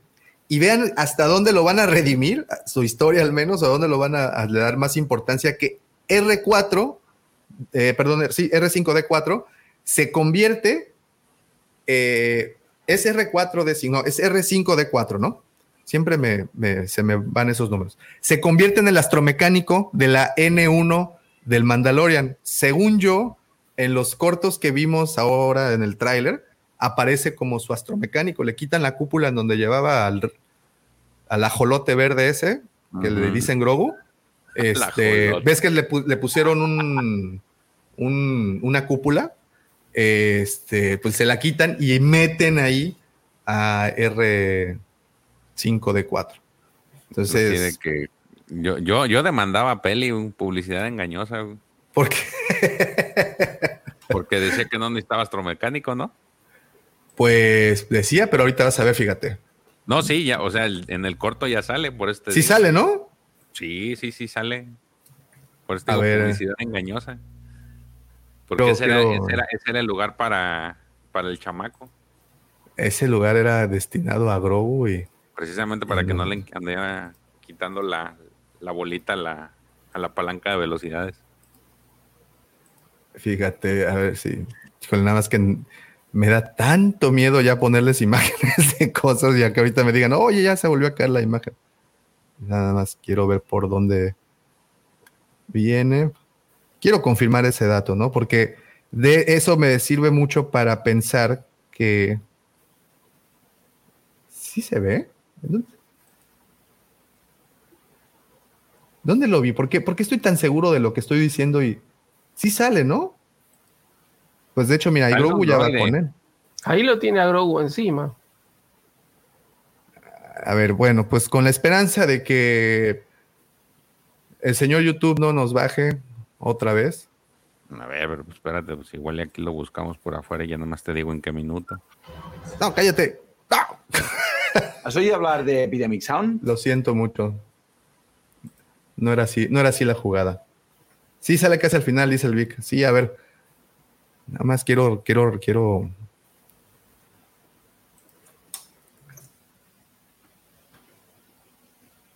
Quiero que lo constatemos. Ya se me perdió. A ver, esta Nah, olvídalo. Es una bronca. Ojalá que tú lo puedas saber si lo, si lo puedes, pero sí sale en una imagen del vuelo. Gracias. Sí, era, lo, era mi, duda. Pero, pues, ojalá lo, lo rediman y lo hagan así. Y si es así, pues también Gerald, ¿le darán más importancia? ¿Cómo la ves? Pues tiene una tiene una eh, lo que hemos visto en los cortos tiene una, una batalla con este con Dooku no sé si él se la termina escabechando o, o por qué será la. Ah, quien se la, escabechó fue Yoda, güey. A ver, y eso va a ser también muy interesante. Eh, eh, ¿Ya le asignaron sexo a Gerald? O sea, ¿sí es hembra? Pues quiero pensar que sí. Que yo sepa, sí, no sé. Sí, no, Por eso es la diferencia, ¿no? De Yoda pelón y Gel. Sí, yo creo que por eso marcan la, la, diferencia. Sí, porque también Yoda pudo haber sufrido alopecia, ¿no? Entonces, la cosa no era así. No, se supone que, que sí, ya es, es, Porque inclusive en, ¿En cuál de los libros sale de, de High Republic? Sí, a ver, en las enciclopedias dice que es, este, dice, es un ser femenino de la misma especie de Yoda. Así que no, no, no nos dice obviamente de qué especie es porque nadie sabe, pero, pero sí es, es mujer. Se va a aventar un... Femenino sensible a la fuerza de la misma especie de, de Yoda. El web, pues ahí está, queda confirmado. Dice JLMS, ¿qué creéis que veremos en esta serie? Ah, dicen que en el minuto 55 del tráiler. Pues al menos de, de vas a ver el cómo es que se, la trajeron a la orden, ¿no? Eso es lo primero y por ahí vemos una escena en la que, y, han comparado, eh, he visto algunos videos en el que han comparado esta última pelea que tuvo con cuando se da la orden 66, cómo repele a los, a los clones, ¿no? Y, están haciendo como que es, es, esa, esa escena tiene un porqué de cómo, los, cómo la libró, porque pues eran varios y se, lo, se la agarraron a balazos y precisamente es el entrenamiento que le está dando Anakin. Tiene ahí, la tiene rodeada con clones y le, y le están disparando y él, le dice otra vez como que la noquean varias veces, la aturden varias veces hasta que se enseña a hacer el, movimiento que al final le saca pues la, la, salva de, de, de, toda la ráfaga que le aventaron. Entonces, eso es lo que se ve. Y de Dooku, parece ser que va a algún planeta a pues a tratar de ayudar, pero como que sus métodos ya se vuelven más, más este, poco ortodoxos para la orden y es ahí como que no. Truena, que digo, es, es de las cosas que, que, son, que van a ser, a mí en lo personal me va, a ser interesante ver qué es lo que, si le agregan a lo que ya existe o, o es este, o van a reescribir algo, sobre todo les digo de esa eh, del audiodrama, porque pues, no son, audio, son audiodramas, el de Dooku. Este, también tuvo su aparición en Padawan. Y te dan este tinte de que es que era, a pesar de que se fue de la orden, siempre se daba sus vueltas allá en la orden, iba a visitar a, iba al templo de visita y, a platicar ahí con la gente. Como que está, está interesante cómo, cómo lo han convertido esa, esa relación que, que tenía Dooku con la orden. Yo creo que en algún punto ya dejó de, de visitar la, visitar el templo porque pues ya estaba del lado de los separatistas, pero, pero sí son de las cosas que, se me hacen. De lo demás de, de Qui-Gon y de, y, de Mace, que son los que han aparecido eh, de otra forma, no tengo idea. No, no sé qué vaya, qué vaya a ser de ellos. Ahí está la imagen donde podemos ver a R5D4 como astromecánico de... Gracias Alejo por lo localizó en el, ¿Sabe qué es eso que ¿Qué nave es esa que...? ¿Quién sabe? ¿Sí es, es una nave? Es la que apareció en, los Avengers, ¿no? Como esas ballenas voladoras. Ey, parece. Pero qué padre, que ojalá, bueno, le van a dar este papel a, le van a dar el papel, ¿eh? como si lo hubieran casteado al, R, 5 Me da mucho gusto por su carrera. Eh, pregunta Roger, Roger, ¿creen que en el capítulo de Doku le hagan un homenaje a Sir Christopher Lee? Yo creo que sí, ¿no? Deben de. Pues al menos al final que le pongan dedicado a Christopher Lee, yo creo que sí. Estaría padre, estaría bonito. Estaría muy lindo. En fin, pues vamos a ver. ¿Cuándo, cuándo ya, ya es en la siguiente semana, no? ¿En dos semanas? dos el 26, ¿no? El 26, en dos semanas. En dos semanas. Vamos a ver qué tal. ¿Qué tal les gusta? Ahora, ese miércoles 26. No, tres semanas. Tres semanas. Mm, sí.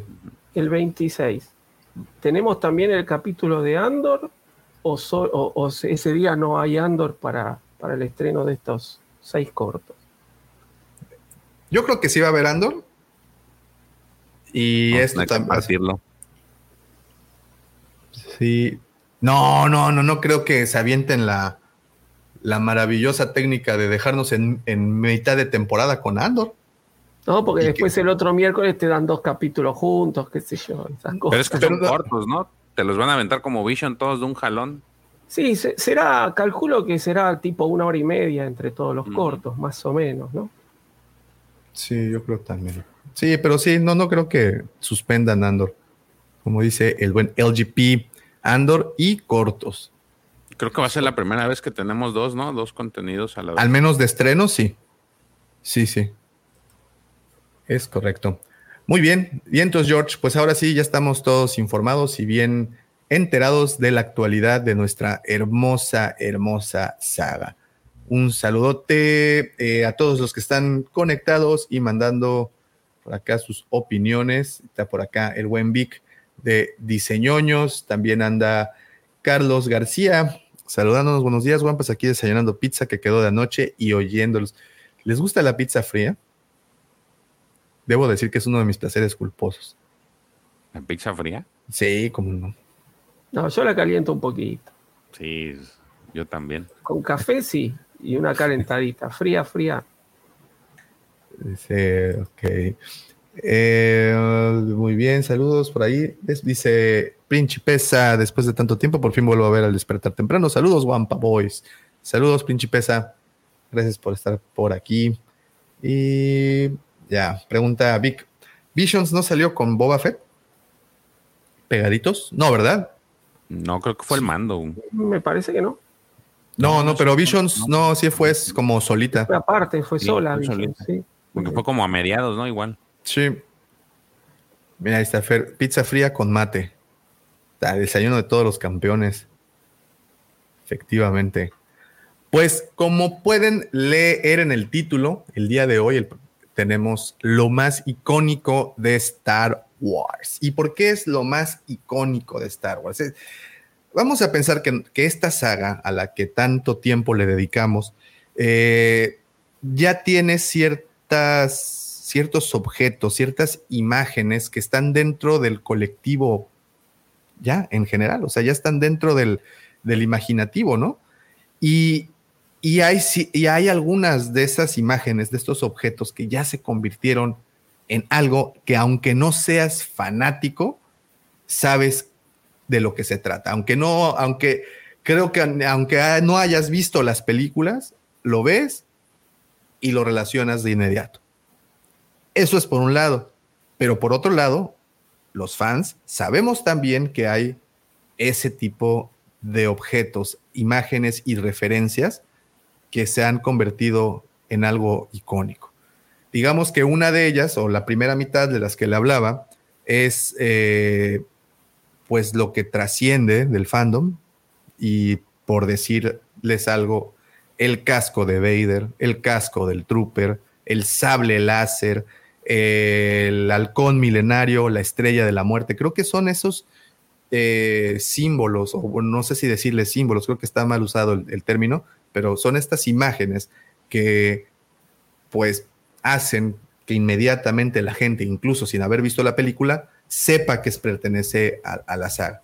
De estos que dije, ¿me faltó alguno? ¿Que creen que sea más o menos relevante? Y el blaster de Han Solo, por ejemplo. el Blaster Han Solo tan, también tan icónico, pero creo, eh, creo que ese sí sería como para, si ponemos en una gráfica para muy fan, medianamente y nada, el Blaster de Han Solo quedaría como en medio, ¿no? Puede ser, puede ser. Obviamente no lo, no lo vamos a poner a la misma altura que la estrella de la muerte, por ejemplo. Pero me Claro. parece que de, de todas las de todas las armas, después del sable de, de luz, es, el más, es la más conocida, me, me da la impresión. Y bueno, todo este tema aparece después de que George nos manda un libro. ¿Cómo se llama este libro, George? ¿Lo tienes por ahí a la mano? ¿De casualidad? Se O sea, la imagen. Ah, la imagen. Ajá. No, pero ahorita te la, te la bajo. Es Ah, rápida. mira. Se llama Ah, de- 100 objetos de Star Wars. De hecho, aquí está. Déjate la reenvío. A ver, a ver si se ve, a ver si la ves, ¿eh? Ahí está. Tú la puedes compartir también. ¿Yo la puedo compartir? Ah, Sí, no claro. Ahí, mira, donde dice abajo en la pantalla hay un cuadrito que. ¿Ya viste? Ah, actual compartir pantalla. A ver, deja ver si. Abres la imagen, compartes pantalla y A listo. ver, a ver, a ver, A ver, ¿ustedes qué piensan? ¿Cuáles creen que sean los objetos más icónicos? Objetos, porque también hay frases. Aquí ya Alejo ya nos mencionó un par de frases. Yo soy tu padre y Arturito como personaje creo que es lo más icónico. Fíjense que para mí cuando era niño y no, o sea, sí, ya sabía de las películas, pero pues obviamente un alguien de 7, 6, 7 años, pues no, no, no, no piensa bien. este, para mí, eh, C3PO y, y R2 era como Star Wars. Para, era eso. Ver a esos dos droides era transportarme inmediatamente. A ver. Ni Vader. Ahí está. Era. ¿Ves? Ya. Pasamos a otro nivel de producción, George. Eh, Star Wars. Ya nuevo ahí. 100 objetos. Pues ahí velos compartiendo si quieres y ya los vamos, los vamos este, ver, compartiendo acá. El casco del Trooper. ¿Qué tal ese? Pero ese no es cualquier casco. No, no, Ese- ese es el de la, el de la primera, primera orden. Claro, pero es el de Finn. Porque Oh, tiene también. la marca de la sangre que, se- que cuando Finn se toca. Déjame las bajo porque aquí las tenía. Aquí están. El casco de Finn. El casco del siempre querido y amado Finn. El casco del rey, rey, rey. A ver, el casco de Boba Fett, ¿cómo la ven? Sí. Sí. Yo digo que sí. Sí, sí. De los más, este, de los más reconocidos, ¿no? Eh, dice, a lo mejor los personajes como Yoda, Chewie y Darth Vader. Totalmente. Estos son los reconoces sí o sí o sí. Tú me dices para irle, Sí, pero irle moviendo. Los blasters. A ver, Pero, vamos. y bueno, también todo esto, la música, claro, bueno, todo es, todo lo es, el casco y uniforme de X-Wing. El X-Wing en sí, ¿no? A ver, deja te va otra. Es que. Ah, chinga, espérame. Acá está, ya. Este es de lo. Es, esto que les pongo es de lo que. de los previews que tiene ese libro. Obviamente, pues esa. Cada quien va a tener su, su opinión al respecto. Y te- la- digo, lo interesante del libro es de que te viene, pues ahí la historia de, de por qué los. por qué para quien escribió el libro o esta enciclopedia, porque pues, esta caería dentro de enciclopedias, ¿no, profe? Como. Sí, vendría a ser como una enciclopedia, sí. O un, un diccionario enciclopédico, no sé, no sé cómo, cómo está organizado. Como, como, como guía visual, ¿no? Sí. Y ahí te marca, Oye. pues, de, de, de, qué son, ¿no? Oye, profe, ¿cómo se llama o cómo le llamas a este elemento en el cine? Que este elemento, a pesar de no ser algo así que sobresalga en pantalla, sin ese elemento no pasa nada de lo que pasa en la trama.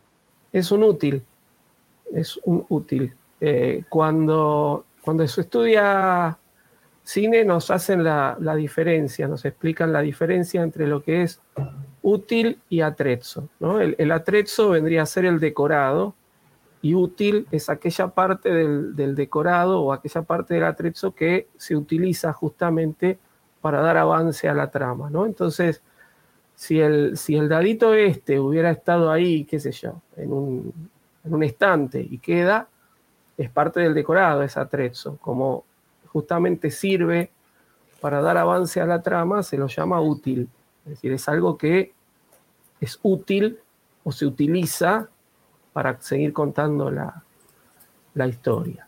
Entonces, eh, básicamente todas aquellas cosas que manipulan los personajes son útiles.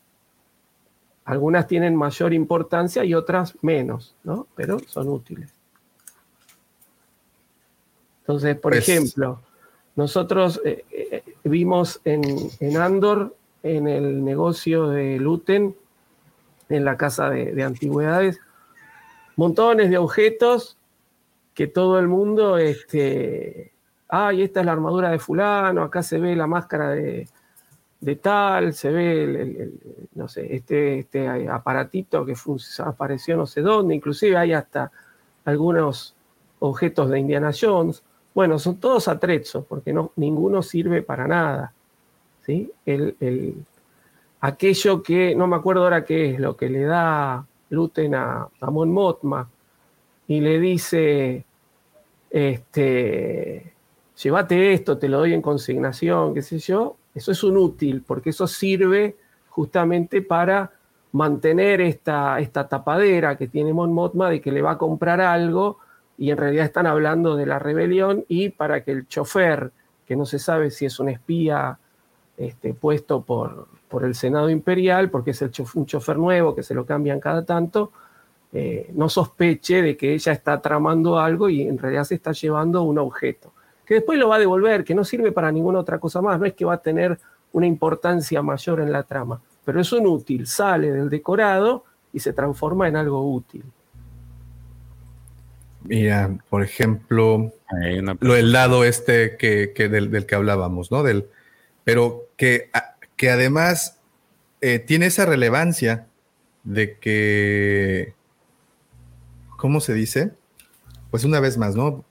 Un objeto tan pequeño, ah, tan aparentemente sin importancia, cómo cobra la importancia de vida que hace que la película continúe avanzando, bueno, que la historia continúe avanzando, ¿no? Y el dado de Guato, pues definitivamente entró. Está bueno el libro, mira. El vestido de la reina Amidala. Tuve oportunidad de conocer a una diseñadora de, de modas y ella recreó este, este vestido y dice que ha sido de las cosas más complicadas que le ha tocado realizar. No el tocado, solo el vestido. Porque el tocado, bueno, se ve que, que hay. eh, Está canijo, ¿no? Poderlo recrear. Pero a simple vista se ve que Natalie Portman cargó ahí cerca de 15 kilogramos de tela, ¿no? y So- sobre todo el, el- el- el sombrero, ¿no? Da la impresión de ser bastante pesado. Sí, sí que lo sé, sí se ve. Y bueno, este sabemos que la inspiración tuvo su origen en, en- en un vestido de una reina mongola, ¿no? Si no me equivoco. Una princesa, una reina de Mongolia. Interesante. Bien, tú, George, ¿traes otro? ¿Hay algún otro? Sí, sí, sí, sí, sí, a ver, espérame. Es que tengo que detenerlas y volverla a compartir. A ver, A ver, espérame. a ver, a ver, a ver. ¿Qué más hay en ese librito? Ya vimos el este de Dillar. Esta está. Puede estar a debate. El casco de Enfinest. Bueno, Que yo fíjate, ahora- así de, ahora- de entrada en entrada te digo que el profesor lo va a desaprobar. Totalmente. No. este, a ver, si hablamos de, de- de- de objetos icónicos, eh, no me parece tan icónico. No, Ahora, si, si hablamos de que, bueno, que eso, el libro nos, nos, nos da un panorama de objetos que han aparecido en distintas producciones de Star Wars, bueno, sí, qué sé yo. Este, yo creo que hay, que hay este, en, en la película de Han Solo, creo que hay cosas por ahí más importantes que el casco de Fisnes, pero bueno, se, se- se puede aceptar que, que aparezca esto. ¿Qué sé yo? Si ponen el blaster, el blaster aparece en todas las películas, entonces, bueno, por ahí es mejor ponerlo en la trilogía clásica o en alguno de los films de la trilogía clásica que en este. Este, pero bueno, sí, sí, digamos que cumple. Sí, pues. Profe, ¿no, no pasa como un casco Nigel? También, sí, perfectamente. Sí, sí. Sobre todo por el visor, ¿no? No, pues por, por todo el- la, la composición, porque no, Sí, no tienen ni ton ni son los cascos de los. Eh, profe, los tenemos una solicitud de Alejo para, para ti. Dijo que el otro día volví a ver a Han, volvió a ver Han Solo y no la encontré tan mala. Profe, dele una tercera oportunidad. Igual el robot de Lando es insoportable. Vamos a ver, vamos a Están, a ver, hay, tengo, tengo este, amigos este, que me están tratando de, de De convencer ahí dando vueltas por ahí una versión extendida. Este, y me dicen que está mucho mejor la versión extendida porque hay cosas que se explican de otra manera. No sé, vamos a ver, vamos a ver. Lo estoy, lo estoy pensando, todavía no. En algún Oiga. momento puede ser. Oiga, profe, aquí hay una pregunta que se nos pasó. Eh, Kevin, pregunta, Kevin Hernández pregunta si. Y dice: ¿y si la importancia se da 70 capítulos después o inclusive 100, el artículo sigue siendo útil? Sí, ahí además lo que, lo que se, es lo que siempre he comentado, ¿no? Ahí lo, lo que se da además es el tema del plantado y la recuperación. Es decir, eh, Andor, por ejemplo, es una serie que nos está plantando muchas cosas. En el primer capítulo vemos cosas que se recuperan recién en el tercer capítulo. Entonces, eso es lo que se llama plantado y recuperación. En un, en un episodio de una serie nos plantan algo, un objeto, algo que lo vemos, tal vez este, se hace, se hace un, un, plano detalle específico a ese objeto y después no aparece más y varios capítulos después vemos que servía para algo. Entonces sí, eh, el tema es, o, por lo menos lo que nos enseñan cuando, cuando estudiamos la parte narrativa, es que vos podés plantar un montón de cosas y utilizarlas mucho más adelante. Entonces, mientras está el plantado nada más que lo vemos, formaría parte del atrezzo o del decorado. Ahora, varios episodios después, cuando el personaje lo agarra y lo utiliza para algo en específico, se transforma en útil. Entonces, sí, sí. Eh, eh, me parece que, bueno, para la pregunta que, que, hacen, como que es muy extremo, ¿no? Es decir, no te van a plantar algo en el primer capítulo y recuperarlo 100 capítulos después, porque uno ya se olvidó de, de eso. Pero sí aparece algo en el primer capítulo y se recupera dos o tres capítulos después, que todavía uno lo tiene, lo mantiene fresco, ¿no? Sobre todo este, en este tipo de, series como, Andor, que están trabajadas eh, pues, en arcos de tres capítulos. Así que no sé si Kevin, si, si he respondido tu duda. no, ya es demasiado, tiempo, ¿no? Si como dices, ya 70, digo, quiero pensar que la, esto aplica si es, no sé, 3, 4, hasta 5 capítulos después, pero ya demasiado, es como dicen, ¿no? Ya se olvida el, el objeto. Oye, ya lo que dice, perdón, me voy y vengo y me encuentro un comentario así, que hagamos un reaccionando a por parte del profe viendo Han solo. Le ponemos una cámara, profe, enfrente para que, para que veamos las expresiones. Es muy, muy gracioso. Déjame poner otro. Vamos a ver qué más hay. Compartir imagen. Por ejemplo, eh, de lo que apareció en el capítulo este de Andor. A ver, antes de llegar a. Mira, el, busto de Julio César. Es el busto de Conde Dooku. Del Conde Dooku. Que aparece ahí en el. En los archivos, ¿no? Este, no, este no, no sé qué. Digo, icónico para el público en general, no. Pero sí creo yo que tiene mucha mucho peso ese, ese busto. Que inclusive en la figura esta de la Comic Con de, de esta. ¿Cómo se llama la bibliotecaria? Se me olvidó su nombre. Ah, de Yocasta, ¿no? Yocasta, ¿no? Sale ese busto, ¿no? En, en, la versión esta de la Comic Con. Sí. Eh, y tienes un corto que, se llama Los Perdidos en el que sale y tiene mucho peso actualmente también el, eh, eh, el busto por esa historia. Y también, eh, digo, en el audiolibro narran el por qué, por qué existen esos bustos. Porque no es el único, son varios, son varios que están ahí. Son 20 para ser más precisos, 20 bustos. Sí, a ver qué dice LGP. Eh, los objetos de los libros son bastante padres, pero no icónicos para el público en general. Este en particular, ¿no? Igual el casco de Nest. El, el, dado, pues sí, también, sí es como para, para más, este, para más clavados. Oye, eh, por ejemplo, a través de este busto, creo que también algo que logran, porque en la, si no mal recuerdo, en la novela no, no fueron mencionados, nada más así muy no, es más, creo que no aparece en la novela que describan el, no recuerdo que, describan los bustos que están ahí en, en la visita de Obi-Wan a la biblioteca. ¿En la este, adaptación te refieres? Ajá, ah. sí, sí. Este, ¿quién abro esto? En, en, en, la, en, la, adaptación no sé, pero no sé si a partir del busto y toda la historia que se crea alrededor de Doku, o sea, bueno, es a partir de, de esta estatuilla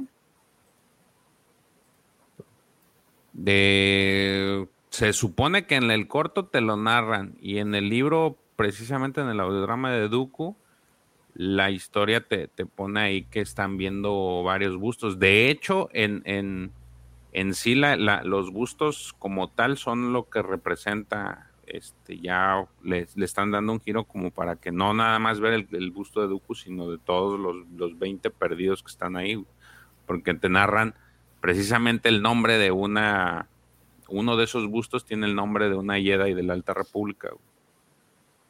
Entonces, eh, el, simbolismo que tienen como tales es eh, para la orden es importante y los tienen ahí como para recor- de recordatorio. El, el, el GP sacando el barrio. El mejor gusto es el de Leia Esclava. El gas. Sí, sí, sí, sí. Eh, ok. ¿Algún Déjame- otro más tengamos ahí? Y déjame, aquí tengo, creo que tengo, hay otro. Estas son las imágenes que han compartido. Este libro sale en abril del 2023, digo, para quien esté interesado. ¿Hay preventa? Ahorita no hay todavía. Creo que en Amazon sí, ¿eh? ¿Sí? Sí, sí. Ahí está, este Este, es el último que... Ese lo venden cuando- en... Cuando ayer pasaste esto, que yo no sabía que no había salido, lo busqué y en Amazon me salió como que hay una, una Sí, preventa. ah. Sí, se puede encargar. Eh, Algo de, algo de sí me- sí me 25 gustaría dólares creo que va a estar. De así, de, de libros tipo enciclopedia, nomás tengo el de los lightsabers. Es Y hermoso. este, ese. es este, este está coquetón, sí, sí me gustaría. Esas muñequitas las venden en, muñecos los venden en Disney, ¿no? He visto que ahí los venden, sí. Sí, de estos muñequitos sí. Venden también creo que una versión de Kylo, ¿no? Así toda Sí. como teleñeco. No sé, no sé. Oye, está, También está, sí. está interesante. Está interesante, pero creo que aquí le daría la razón a mi buen LGP. Efectivamente, así creo que lo que dice son bastante icónicos, pero no son para el público en general. Sí lo creo, ¿eh? Creo que lo que, lo que acabamos de ver, definitivamente en algún punto de toda esta historia tuvimos que haber visto más de una vez las películas para identificar. Digo, obviamente, eh, no en todos los casos, pero, pero creo que, que así es.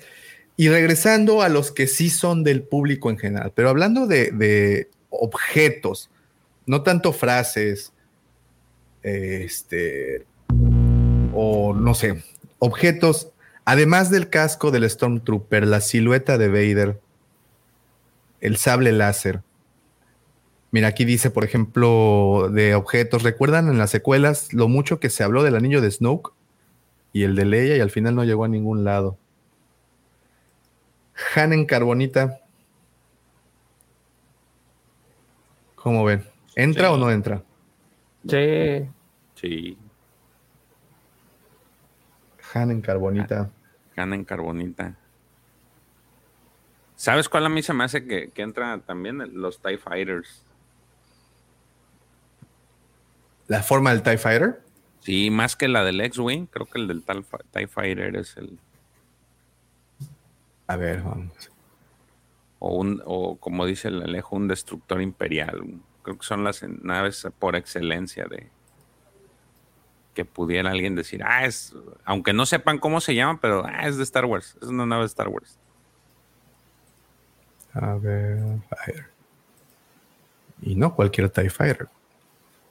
Necesariamente este, ¿no? Sí, sí, sí, sí, sí. Pero este no es el TIE Fighter original. Tenemos también el, el TIE Advance de Vader. No, no, no, no sé si los TIE Fighters serían algo así. El halcón definitivamente lo es. Fíjate, y lo sé, bueno, No, bueno, bueno, este no es objeto, es accesorio, es verde, es chiquito. Híjole, sonó a una parte de la anatomía de Pepe. Por la parte verde, ¿no? Ah, no. Saludos al buen Pepito. Mira, ¿sabes eh, en dónde lo, eh, en dónde identificas este tipo de objetos o dónde puede, dónde pueden ver este tipo de imágenes cuando ya la cultura, o sea, cuando ya gente que no es parte del- del- de los fans de Star Wars ya adoptan estas imágenes? Y por ejemplo, me refiero en el caso particular de Grogu. Grogu actualmente, y es lo que el otro día platicaba, eh, estoy en el grupo de los eh, imperiales eh, sin nombre, el grupo que no existe. Creo que lo dije todo mal, pero creo que va así. Y platicábamos de Grogu en particular. Y, bueno, hablando de lo más icónico de Star Wars hoy en día, creo que Grogu entra muy bien dentro de, está en esta categoría, porque yo digo, y mi, y mi manera de compararlo para mi Grogu es como este Calvin y Hobbes, no sé si se acuerdan de estos personajes, eh, en donde Calvin está pegado en todas eh, los microbuses de todo México, y la famosa imagen de Calvin haciendo pipí, así vol- volteado, eh, orinando. No sé si recuerdan esa imagen pegados en los microbuses. Es la Grogu. eh, Ah, ahorita no se la- se la pongo, profe. estás hablando. Ahorita va a ver que sí sabe. Ah, sabe. Dame un segundo, déjala encuentro. Sí, es, es la típica calca. Artu entra como acceso, como objeto, así icónico. Mira, A ver, el- A ver, la, a- la- la famosa silueta de Tripio al lado de Artu se usó muchísimos años para, para promocionar Star Wars. ¿no? Este, miren, esta es, esta es la sí. imagen que digo. Esta imagen es el personaje se llama Calvin, es de una historieta Calvin y Hobbes. Hobbes es un tigrito. Este, y esta imagen en particular de Calvin eh, la ve pegada en todos los transportes públicos de todo, de todo México. Es el mismo que esto lo compararía, por ejemplo, Grogu es esa estampa. Ya ves a Grogu en todos los atuendos habidos y por haber. Ves a, Grogu rockero, ves a Grogu eh, trapecista, ves a Grogu. Ya la sociedad, o no sé cómo llamarle, eh, ya adoptó la imagen de Grogu y la tropicalizó en 10.000 maneras. ¿No? Ahí está, mira, Carlos dice que también en Venezuela se ve mucho esa imagen. Les digo que en todas partes ese eh, Calvin es internacional, es como los Minions. Yo hasta ahorita sabía que, era- que es de un cómic. hasta ahorita que estás diciendo, ¿es de una caricatura? No, es ¿O un cómic, es un cómic, una historieta que aparecía en, eh, en un periódico y ya luego las empezaron a recopilar en, en historietas. ahorita. Búscalas, están divertidas, Calvin y Hobbes. Están, a están muy, muy divertidas. Y ese es, pues, es una imagen. Dicen, a ver, el doctor Simi aquí en México. Híjole. Pues es que solo es aquí en México, ¿no? Sí, es local. Y, y- y bueno, de regreso a Star Wars, que es lo importante. Grogu es eso. Y así como Grogu, bueno, Tripio y Artu creo que se han convertido en estas también, estos iconos, ¿no? Inconfundibles. Alguien los ve y es de las guerras de las galaxias inmediatamente. Le- ¿Qué otro por aquí? El de Yarik. ¿No sería un juego accesorio icónico de Star Wars? No, yo creo que pocos lo identificaron y entendieron la referencia cuando los que vieron Han Solo o la película de Solo, porque creo que hasta antes de eso, al menos en pantalla, no había aparecido. Creo. Porque no sé, creo que ni en Clone Wars lo mostraron.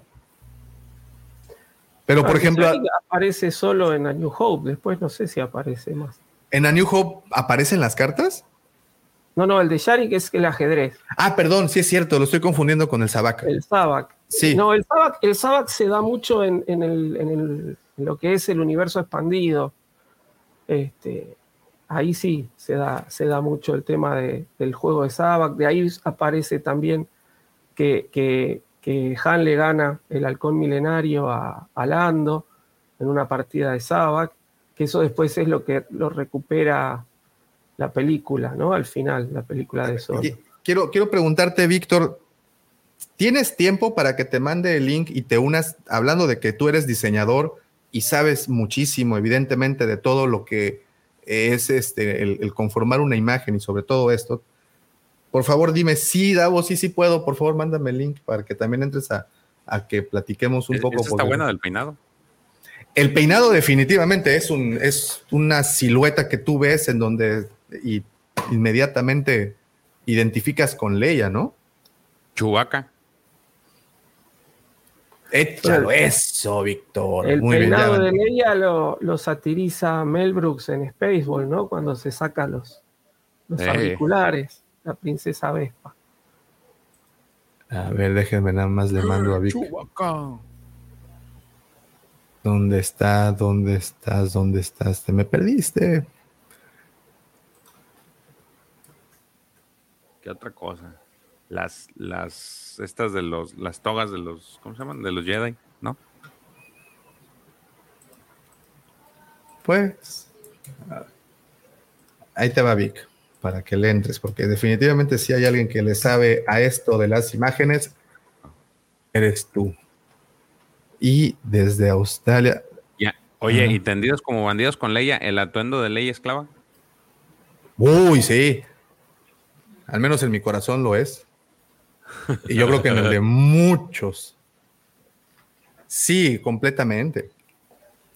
Pero mi, mi, pregunta, y creo que es lo que le quiero preguntar a Víctor ahorita que entre, eh, ¿qué tiene que ser?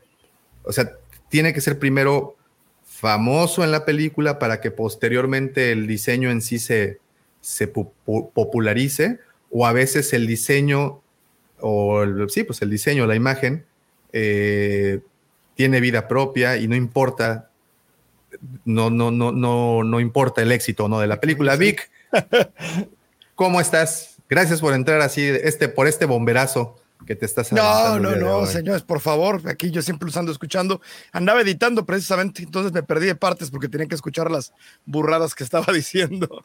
Este, son las doce y media de la noche aquí, pero sí, aquí andamos. Híjole, gracias por entrar y el, sacrificio de, porque sí, ya, ya sabemos que tienes un horario.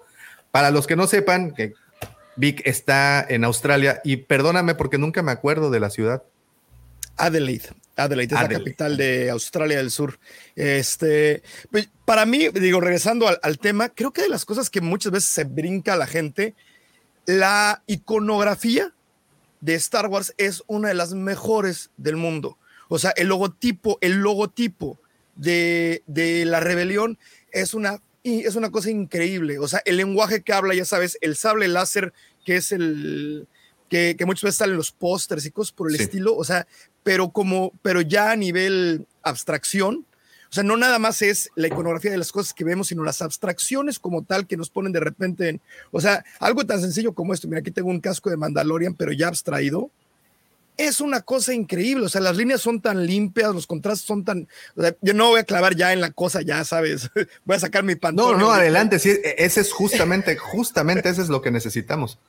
Bueno, eh, yo creo que desde que salió en los 70s eh, está hablando un lenguaje diferente, no nada más, no nada más a, nivel de ser una historia, o sea, de muchísimas cosas, ¿no? Pero si vemos cosas que estaban en su momento, el lenguaje visual era muy diferente, muy, muy, muy diferente. O sea, si lo comparamos con otras que eran como, no quiero decir ciencia ficción, pero vamos a decir fantasía galáctica, este, tenían otra paleta de colores, tenían un montón de cosas diferentes. Y creo que lo que sea diferente Star Wars, que muy pocas películas habían salido antes y que me gustó muchísimo, era casi tirándolo un poquito más al steampunk. Este, inclusive en su paleta de colores y cosas por el estilo, no necesariamente al, al resto, pero eh, eh, eh, a nivel icónico hacía cosas muy, muy fregonas, eso me encantó. Y creo que es de las cosas que la gente, o sea, que ya están dentro del cerebro de la gente, pero que muchas veces se nos olvidan, ¿no? O sea, es una cosa increíble eso. ¿Y, tú crees que, bueno, obviamente esto o este éxito de, de, las imágenes tienen que ver directamente con el éxito de la película? Digo, en este caso fue así, pero si quitáramos el éxito de la película, estas imágenes, ¿crees que hubieran tenido vida propia? Y a lo que me refiero con esto es, ¿crees que... Eh, de, entrada, sabemos que la película en un principio fue éxito comercial entró a todas partes, todo mundo la vio y eso fue algo que ayudó que muchas de estas imágenes se nos quedaran ya, ya en la mente. Pero a partir de eso, estas imágenes creo que cobraron una vida propia, ¿no? Ya, ya empezamos a identificarlas e inmediatamente a relacionarlas. ¿Tú crees que los diseñadores desde un inicio, no sé, hablando de un, de un Ralph McQuire, cuando empieza con los diseños, que no fueron los finales, también estuvo por ahí involucrado eh, Joe Johnston, Johnston en, en, todos estos, la formación de lo que conocemos hoy en día. Eh, ¿Lo sabían? ¿Sabían a dónde le estaban tirando? ¿O sí fue así como un, eh, ¿cómo le dicen? Un, una chispa esporádica de imaginación y se desató todo esto de ahí. Yo ¿Piensan que sí la- fue algo estudiado o, o- o fue más loco? Yo no puedo ver, yo lo veo en los cascos, o sea, digo, obviamente quitando al final de Kylo Ren porque no es de la época, y bueno, este, pero todos los cascos, o sea, me, me- me pusiste algo que para mí no cualquier cosa puede lograr esas, no puede, no cualquier cosa puede lograr esa, esa abstracción, no es algo que se logra fácilmente. Tú pones ese de Vader y no es nada porque la película sea famosa. Las formas parecen que pertenecen a una sola familia y funcionan unas al lado del otro. Es una cosa increíble. Y los logotipos y la y, la y cómo se llama los imagotipos y la, y la imagotopía, el, el lenguaje del que hablan es una cosa fabulosa. No es algo fácil de lograr y es algo y es algo que Star Wars logró increíblemente bien. Hay veces que lo logra mejor que otros, o sea, sinceramente creo que perdieron un poquito, tiraron un poquito el balón con las precuelas, sobre todo en la primera y en la segunda. O sea, con todo y que Coruscant me gusta muchísimo y así, sobre todo en la primera se me hace que no tenía el mismo impacto, eh, pero al menos en las de los 70s, bueno, y, la de Return of the Jedi, que es 80s, eh, eh, me parece que es de las cosas más increíbles. O sea, el cuidado de- del lenguaje visual es ridículo en todos los aspectos. Yo no sé quién hizo ese logotipo de la rebelión, pero es un 10 de 10. Es una cosa fabulosa y donde vivas, donde vivas, eso, eso es una, es- e- ese logotipo está increíble. Habla de, de- habla de cosas a nivel diseño increíblemente básicas que siempre van a funcionar. O sea, así de fácil, ¿no? Sin importar que sea donde sea. A ver, ¿qué, opinan de esto que menciona Roger? Y es que es justo, creo que hilaste mejor tú las ideas, Roger, de lo que yo pude haberlo hecho en la mañana.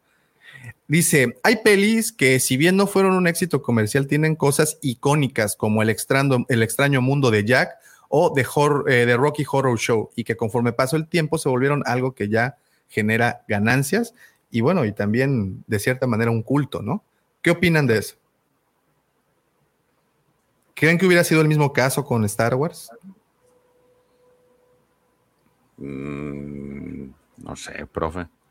Eh, no, a ver, Star Wars fue un, un fenómeno de masas inmediato, ¿no? Entonces, este, yo creo que, bueno, un poco, la verdad que, bueno, un gusto haberlo conocido a Víctor.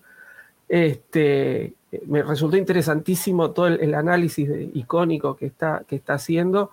Eh, creo que tuvo que ver, ¿no? Tuvo que ver la combinación de, las imágenes, el, el traernos esta, esta narrativa del héroe que se había perdido un poco.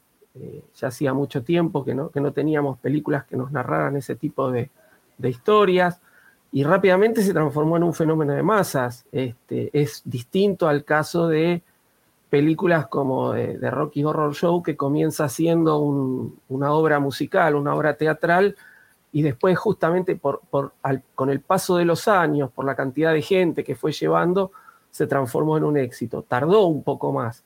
Eh, yo creo que inclusive nosotros somos un, público de nicho, ¿no? Star Wars es un público de nicho, como se dice. Me parece que Rocky Horror Show es mucho más de nicho, ¿no? Todavía. Este, pero, pero sí, evidentemente es un, es, una, es un material de culto que inclusive todos los años se hace eh, específicamente en un lugar, en una sala de cine en los Estados Unidos, eh, se hace el, el reestreno y va todo el mundo a verla, ¿no? Pero, pero creo que son dos, dos fenómenos distintos que se han dado. No, no, no, me parece que no se puede comparar uno con la otra porque uno fue mucho más eh, a lo largo del tiempo y el otro fue inmediato. Star Wars fue inmediato. Piensen que se había estrenado en 32 cines y de golpe y porrazo no daban abasto de la cantidad de gente que la iba a ver y tuvieron que, que salir a estrenarla en, en muchos más lugares porque explotó.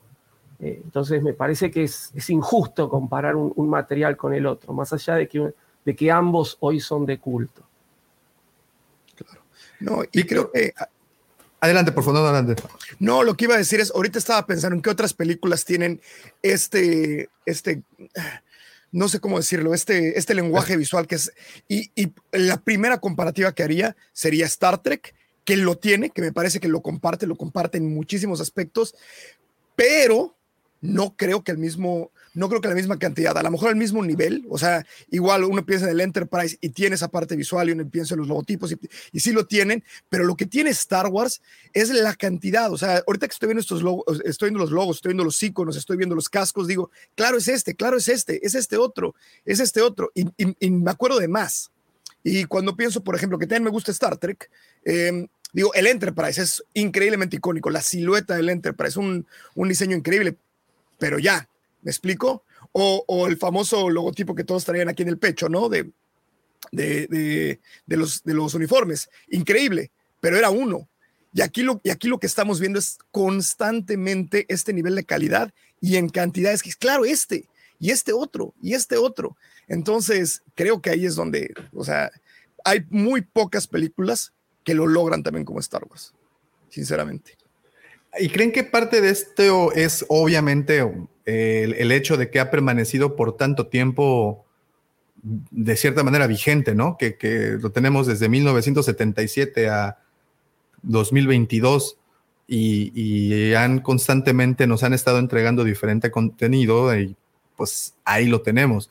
Ahora, algo interesante que mencionaste, Vic, es la comparativa con Star Trek, por ejemplo, y con Star Wars, y que tienen esta intención visual, ¿no? Que, que, no es simplemente el escoger colores porque se vean bonitos, sino transmitir algo con los colores, ¿no? Y vemos, hablando de, hablando en particular de Star Wars, por ejemplo, el imperio, gris, negro, blanco, colores fríos, rebelión, toda una paleta entera de ocre, ¿no? De, de, otro tipo de, de lenguaje.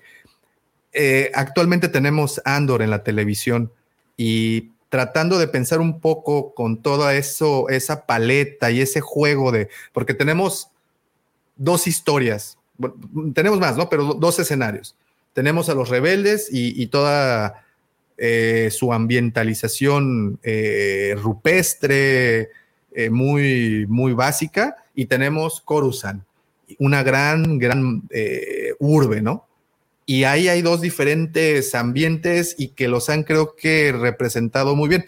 ¿Tú qué opinas de esa paleta, del uso de todos esos colores? No sé cómo, cómo, cómo llamarle. Eh, psicología del color. Ah, Tal vez. No, bueno, es, es, es, es, una paleta y es algo que escogen. De hecho, un ejercicio que me gusta hacer de vez en cuando. Eh, ya tiene un buen rato que no lo hacía, lo hacía antes nada más por agarraba y copiaba un cuadro, había un programa que lo hacías, agarrabas una película, le ponías, ponía un cuadro y luego le daba blur a, esa, a ese cuadro y te sacaba cada cuatro o cinco minutos y luego podías ver toda la película cómo se veía en un solo matiz. Y era una cosa increíble porque ahí se, ahí se veía muy bien la paleta de colores. Y ahorita que mencionas esto, una de las cosas que más me llamó la atención fue la paleta de colores de Coruscant en, en Andor, porque es un Coruscant diferente. O sea, el Coruscant que nos habían puesto por lo general era oscuro, era como de noche, era con estos altos contrastes. Y aquí nos están entregando, obviamente ya, ya sé que son de clases más altas y cosas así, pero nos están entregando dorados y blancos y grises oscuros y cosas por el estilo, inclusive en los niveles bajos, donde vive, ah, se me fue el nombre del cuate este que acaban Cyril, de correr. Cyril, Cyril. Cyril. Donde vive Cyril, inclusive siguen siendo tonos, pues un poco más, no tan, tan de alto contraste y no tan oscuros como yo pensaba en Coruscant antes. O sea, cuando pienso en Coruscant, pienso de noche, por alguna razón, negro con un montón de luces. O sea, eso es el tipo de cosas las que a mí me recuerdan Coruscant y no es el Coruscant que estamos viendo. Y esa fue una decisión creativa que alguien tomó y dijo, ¿sabes qué? No, no, no, no, no. Vamos a ver un Coruscant de una manera diferente. Y, me encantó, me fascinó porque tiene un feel completamente diferente. Digo, saliendo de otra película, hay pocas películas que lo hacen tan bien y voy a hacer, voy a hacer una tontería a lo mejor, porque mucha gente no lo piensa de esa manera, pero vayan a ver Kung Fu Panda. Kung Fu Panda tiene una paleta de color y una teoría de cómo le cada vez que cambian de escena, cada vez que cambian de personaje, cada vez que cambian de música, todo te va cambiando muy, muy, muy levemente, visualmente te cambia la paleta de colores. Star Wars también esto lo hace muy bien y se nota, y se nota muchísimo. O sea, desde los sables láseres, caray. O sea, si me explico, una vez más, una decisión tomada y decir, los malos son este color, los buenos son este color, y me parece algo brillantísimo, sinceramente. A, a, algo que, que, he notado, Vic, y no sé, profe, tú de qué opinas también, es que, y se los mencionaba en un análisis, una plática que tuvimos de, de Andor, cómo han usado más los colores ocre para la rebelión y, y, y, les leí ahí lo que Google, cuando le puse eh, paleta ocre o, significado de los, de los colores ocre, y ahí pone, ¿no? Eh, liderazgo, unidad, esfuerzo, bla, bla, bla, bla, bla. ¿Este tipo de cosas las usan por eso, Vic? ¿O, claro. o de verdad quieren, eh, las ponen de manera random porque se ven bonitas y combinan y se ven como pobres? Es parte de, o sea, si hay una parte en la que una persona, si hay una parte en la que una persona dice, ok, si este va a ser tal, se van tal cual a la, a la, estrella de color y dicen cuál es el, este, ¿cómo se llama? Bueno, ya me voy a clavar ya en muchas más cosas, pero cada color tiene colores, este, o sea, en teoría dices, ok, en, en la posición en la que estén, ay, ahí no la voz, perdón, en la posición en la que estén, tienen colores opuestos y tienen etc, etc, y siempre funcionan, o sea, el ejemplo perfecto es Hulk, ese verde con ese morado, funcionan muy bien porque, porque son así. Pero, por ejemplo, estás hablando de los dorados. Los dorados o los ocres siempre hablan de esperanza. O sea, por lo general es algo que estás buscando, es como ese amanecer, ¿me explico? Y, y sí, definitivamente, o sea, es muy fácil pensar en la manera cínica en la que lo vemos, que las películas se hacen con las nylons y que se hacen rápidamente, pero cuando alguien le entregan el proyecto de su vida, créeme que le va a echar todas las ganas y créeme que va a buscar hacer lo mejor que pueda. Entonces, a lo mejor hay muchas, el 70 o 80% de las películas no lo cuidan, estoy seguro. Seguro, si vas a ver una comedia romántica, si vas a ver algo así por el estilo, seguro. Pero en algo como esto, seguro lo cuidan. Definitivamente, definitivamente están viendo qué comunican con cada cuadro. O sea, y, y muchas veces lo hacen muy bien. Aunque la película esté mala, que hay películas de Star Wars que no me gustan, por lo general lo cuidan muy bien. Es algo muy bien cuidado. O sea, fabuloso. Ya perdimos a Davo. Se movió. Que era, también era parte de lo que decíamos al inicio, ¿no? Cuando estábamos haciendo la comparativa de, muy precisamente lo de Kanan, que este, decíamos que en el cómic, por ejemplo, es un color distinto sus clones y ya en la serie me los cambiaron y mucha gente se quejó, pero decíamos que pues también eso tiene que ver, ahorita que estabas comentando el, el tema de cómo ves las películas y de repente les cambias el color para verla desde otra perspectiva las escenas, este, te das cuenta de que todo, todos los cambios estos que hacen eh, tienen un o tienen tienen un porqué, ¿no? No, ¿no? no nada más por ah, por mi gusto lo quiero cambiar porque no me gusta ese color, lo voy a dejar, ¿no? Sino a veces la intención es atrapar entre más eh, puedas capturar a la, la, expectativa de la gente va a ser mucho mejor porque al final son los que te van a quedar y van a conservar este, la necesidad de, de querer saber más, querer ver más. No, y ahora que estuvo Davo que nos acompañó en, nuestro live, este, precisamente una de las cosas de las que estábamos platicando, que yo, de, mis películas favoritas es precisamente el, el Return of the Jedi, porque hablando de color, de las cosas que más me gusta, fue, fue, lo que me enteré hace como dos años. O, primero lo vi, lo noté y luego me enteré, que es que Luke está completamente vestido de negro, pero cuando ya empieza a pelear, se le abre el traje y se ve que tiene blanco adentro y eso habla de, su personaje, aunque se veía negro por fuera, por dentro siempre iba a ser blanco, no, nunca iba a ser parte. Ese tipo de cosas me cuesta mucho trabajo que alguien tuvo que escoger el color del forro y no, y no lo pensó.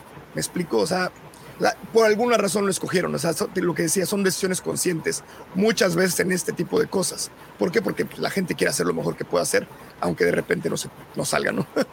Fíjate que eh, en la Wampacon tuvimos oportunidad de tener a Akelis Props, quien es un cosplayer muy, muy, muy, muy conocido aquí en México y, que pues haya, ha, este, ha participado en concursos internacionales y todo.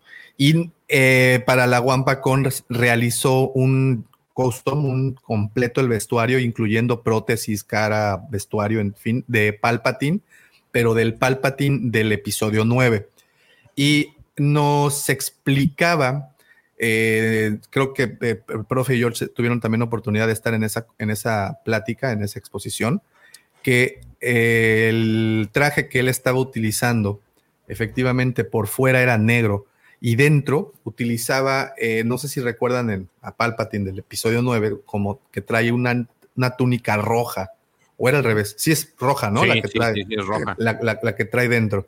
Y eh, nos explicaba el por qué, ¿no? El cómo todo el tiempo Palpatine vestía por fuera negro y por dentro, por dentro rojo, ¿no?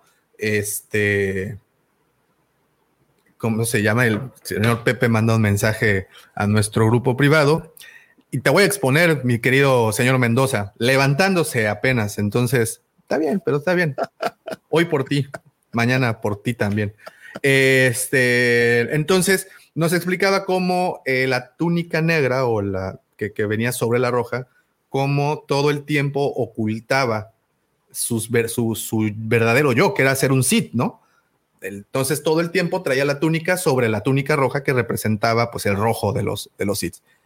Y ahí comprendí al 100% que como bien dices, Vic, no hay nada eh, al azar, ¿no? Quien escoge eso lo escoge de manera consciente y con una intención para llevarnos a, a, ese lugar y lograr, no sé si más inmersión en la historia, ¿no? Creo que ese es el elemento Yo, fundamental. El buen diseño no se ve, el buen diseño se siente. Es un feel que te da. Ah, y no es okay. una sola cosa. No es una sola cosa, es un montón de cosas juntas. O sea, lo que te decíamos, buen, un buen cuidado en el logotipo, un buen cuidado en el, desde cómo, del weathering de un casco, ¿no? Que se ve, que digan, ¿por qué tiene esta cicatriz acá? ¿Por qué? Bueno, no esta cicatriz, pero ¿por qué tiene este daño aquí? Ese tipo de detalles. Y cuando los pones todas juntas y cuando cuidas todo bien, la película tiene un feel. Que, y a lo mejor no sabes exactamente qué es, pero... Ajá. Que eso fue lo que hizo Lucas desde el episodio 4, ¿no? Teníamos este, que digo, gracias por el concepto que es nuevo y lo voy a adoptar a partir de ahora. El mejor diseño no se ve, se siente, y creo que fue algo que ocurrió durante el episodio 4, en donde estabas viendo el futuro, pero sentías que era algo antiguo, y esa fue la magia que nos, que, que despertó esta, este gran gusto. Qué buen concepto. Sí. Sí, no, mira, ahí te va otra cosa más de diseñador y de hecho lo hemos dicho en un par de podcasts con Juan Pablo. Este Juan Pablo, por si no lo saben, el que me acompaña en diseño es de los mejores diseñadores de México y eso no lo digo nada más por dorarle la píldora, lo digo porque es en serio cierto. Tiene una de las empresas más grandes, más importantes, trabaja con pura gente muy picuda, entonces le voy a dar su, su besito a, a mi amigo.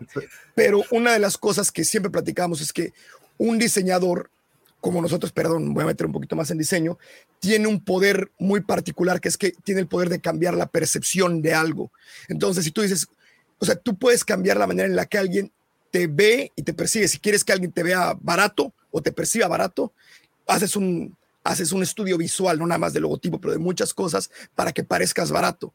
Y esto es exactamente, obviamente, no nada más con, con, con logotipos o con diseño gráfico, pero con todo el lenguaje visual de Star Wars está tan bien cuidado, sobre todo para mí esas son las primeras tres películas en las que mejor se ve, que realmente te transporta y te hace vivir una realidad. O sea, el, el, el, Palacio de Java, este, hola Kike, el, el, Palacio de Java es, o sea, entras y se siente la humedad, caray, o sea, puedes olerlo, puedes puedes probarlo, sabes a qué sabes, es, como entrar a la gruta de Cacahuamilpa, ¿no? Entras y está tan bien cuidado todo que dices, o sea, me siento ahí. O sea, e, eso, una vez más, eso no pasa por accidente. Eso es horas y horas y horas y horas y horas de cuidado en muchísimas cosas y una de ellas es obviamente el lenguaje visual. Sí, y, y, es lo que se me hace increíble cómo logran eh, generar esto. Y, aquí ahora brincamos de la trilogía original con el Palacio de Java, brincamos hasta el edificio de la, del Buró de Seguridad Imperial, y en donde vemos un blanco, donde vemos simetría, en donde vemos un orden, en donde vemos eh, un balance. Les, en el programa de Andor les te puse, eh, me detuve, o bueno, puse una imagen de ese escritorio eh, redondo con el mismo número de un lado y el mismo número de asientos por el otro lado. Incluso en las tomas eh, veíamos al centro a, este Qui-Gon, te iba a decir, a, al maestre de, de, Game of Thrones, no me acuerdo cómo se llama el personaje, sí, el, sí. el, jefe de estos, el viejito que es el jefe. Este, también. Sí, y, y, lo tienes al centro y de un lado tienes a, la, a Didra y del otro lado tienes al otro que, que, que es su competencia. Tienes partido a la mitad perfectamente todo.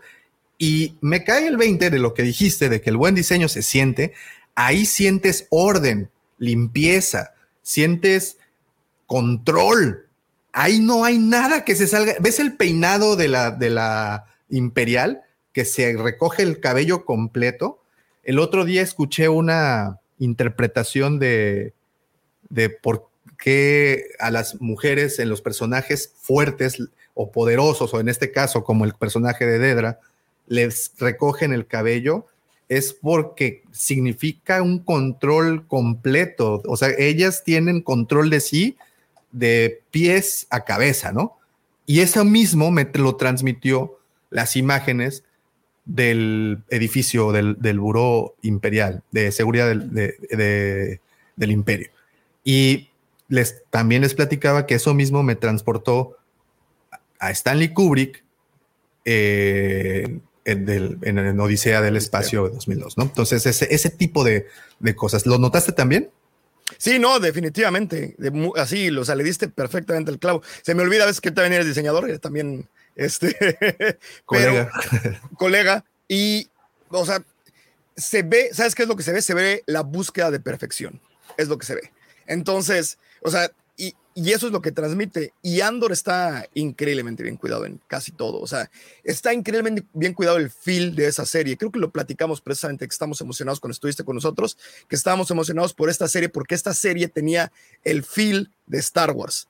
Este, y, lo tiene al 100, o sea, aunque no tenga sables láser, aunque no tenga tal, o sea, en serio se siente Star Wars, aunque no tengamos a Tatooine, aunque no tengamos a, o sea, ya sabes, no tenemos al típico Jakku, no tenemos el planeta de arena, no tenemos, aún así se siente Star Wars, o sea, no se puede sentir otra cosa. Y eso me encantó, o sea, siento que algo, fue algo que Obi-Wan, por ejemplo, no aterrizó tan bien, siento que le faltó, por ejemplo, Obi-Wan de repente me sacaba, como que decía, mm", pero Andor se sacó un 10 para mí. O sea, y, es lo que platicamos, ¿no? Como todos esos elementos, lo que realmente hacen o, la gran intención es volverse una herramienta para que la historia sea más inmersiva, ¿no? No lo, no, estás como completamente con los sentidos rodeados y, y, estás ahí, creo que ese es lo que, lo que logran. Y fíjate, hace ratito que mencionaba Vic de los dorados, los blancos, esos tonos, si no me equivoco, mi querido George, esos son los tonos de la Alta República, ¿no? Exactamente. Hasta, sonríe el Che George. Tú también lees, tú también estás leyendo. No, véate, lo que pasa es que como nadie habla de la, de la Alta República, cuando la mencionamos dice, es mi minuto, con permiso. Sí, bueno. Ah, ¿No, ¿No ves que ya hasta me puso LGP un, este, un apodo? Yo soy el, el, ¿cómo dijo? El héroe de las causas perdidas. Yo estoy leyendo el cómic, yo te acompaño. Yo estoy leyendo el cómic ahorita. Del no, es que déjame te platico, Vic, que eh, mi querido George es el gurú de la Alta República. Actualmente es. Ay, caray, escuché un gatito aquí adentro de mi casa. Este, actualmente es, es este, como mucho el contenido que se ha publicado de la Alta República, cómics, libros, audiovisuales, en fin y, acá, cualquier duda que tengas, aquí está mi querido amigo George. Me parece maravilloso.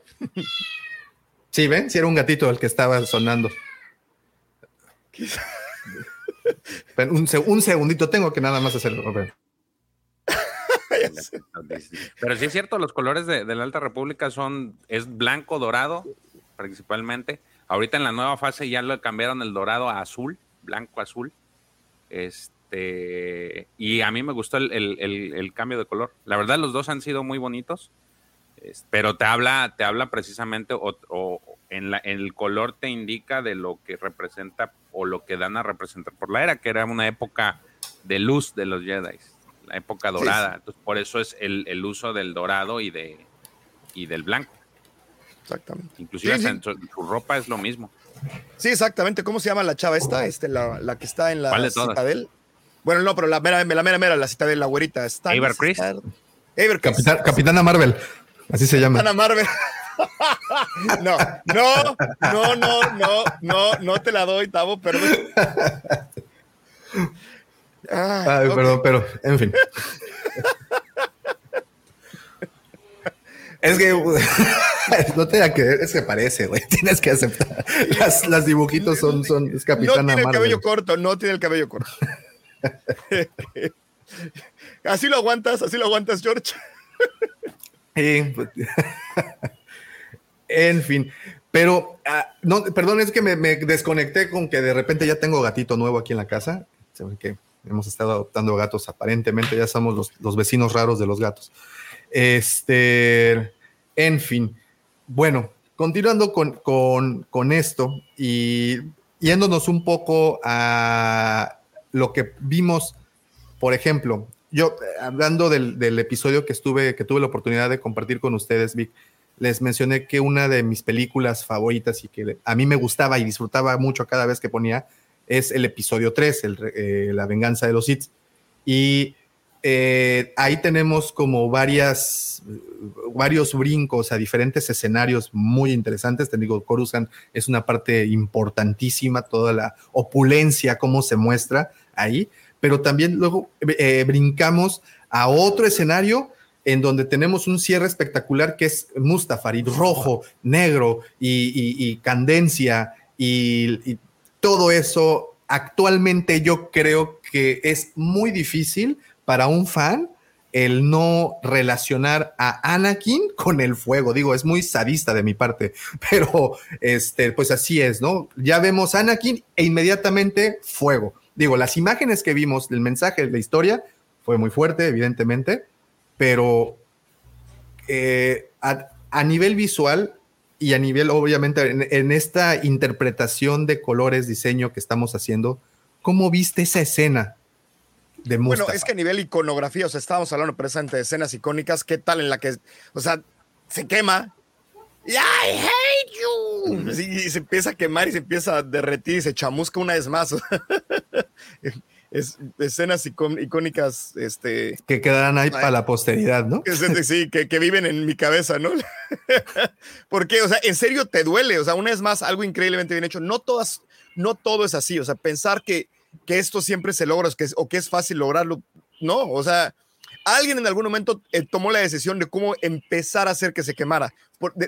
O sea, si ¿sí me explico, o sea, alguien dijo, a ver, ok, este, está más cerca de la lava de este lado, entonces significa que esta parte primero va a empezar a hacer combustible, porque no hubo chispa, no hubo nada, nada, fue que el calor llegó y de repente se va a empezar a tatemar todo.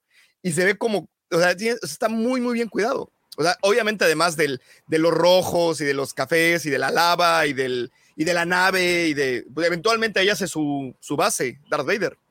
Oiga, ¿han visto? Yo estoy seguro que sí. Eh, hay unas fotografías que circulan eh, sobre, en, en, este, por todas partes en donde vemos eh, como fragmentos, como líneas, por ejemplo, Jakku, Tatooine, eh, Camino, tal, y como cómo son muy marcados los colores uno de los otros, ¿no? Por ejemplo, ahorita mencionamos Mustafar, inmediatamente rojos. Rojo. Mencionamos Camino y George, por favor, dime qué piensas cuando te digo Camino. ¿Qué color es el que viene a tu cabeza? Ah, como entre gris, ¿no? Gris y azul. Gris y, y, y, y, azules. Profe, Endor, verde, ¿no? O sea, está, sí. o sea eh, y así nos vamos. Creo que es uh -huh. café, ¿no? Uh -huh. Inmediatamente. Coruscant, gris. Alderan. Entonces, Ah, pues ese nunca lo vimos. ese es rojo. rojo. Translúcido. Alderan rojoso. Exacto. Negro, porque ya no hay nada. No, no, no bueno, pero, pero Alderan en, en, en Obi-Wan también, colores este, verde, relativamente claros. ¿no? Este, esperanza. Claro. Oh, miren, que no le fue bien, ¿va? Encontrar. No, una de las cosas más increíbles precisamente de, de, de, las, de nuestras películas favoritas que estuvimos platicando, de la de Rogue One, es la parte visual de la última pelea. O sea, esa, las, las, esa, visualmente esa pelea creo que es mi segunda favorita junto con la de Hoth. O sea, están casi a la par para mí la pelea de Hoth con la, con la última batalla de, de Rogue One y es precisamente por la parte visual. O sea, es una cosa increíble. Eso para mí me parece, o sea, de Oscar. O sea, yo sé que no se le iban a dar una película de Star Wars, pero aún así el, el, el cuidado visual de, de, esa última batalla es una cosa increíble. Miren esto. Es, no sé si este es a lo que te referías, Vic, con... Ándale. Esto es, eh, ah, esto o sea, no, bueno, o sea, se me puso la piel chinita y no es exageración. Literalmente. Así es como, Dios como, como los digo. Sí, tal cual, ¿no? Pero, por ejemplo, en, en, en, vemos The Empire Strikes Back. Hot, pues lo tenemos al fondo, ¿no? Azules, índigos, fuertes. y de ahí vamos pasando hasta finalizar la película en, en, en la ciudad de las nubes de Bespin, ¿no? Y, y cómo se hizo los tonos, que lo que no sé es que si va de abajo para arriba conforme va avanzando la película, son lo Pues, que luego, pero ¿cómo lo interpretarías Yo tú esto? pensaría en un. no, a ver, a mí, yo, yo necesitaría un blanco enorme de nada más por Hoth. O sea, que es como que los primeros 20 minutos de la película. Y, y además, ¿qué principio? O sea, para mí, cuando pienso en Empire Strikes Back, pienso en la última batalla y la, última pelea y la primera batalla. O sea, se me hace que es así como. pues, Me ponen el blanco con la New Hope. Yo pensaría el blanco en, en, en Hoth. Y obviamente la pelea en, en, en la ciudad de las nubes, al, al mero, mero final, cuando le cortan la mano. Entonces, no sé, no, fíjate que lo veo y digo, sí, pienso que esto es Star Wars, pero lo veo más como Return of the Jedi, vi como esos verdes y como, pero bueno, pues es cosa de cada quien. No sabemos Ahora, cómo. mira esto. Una mejor.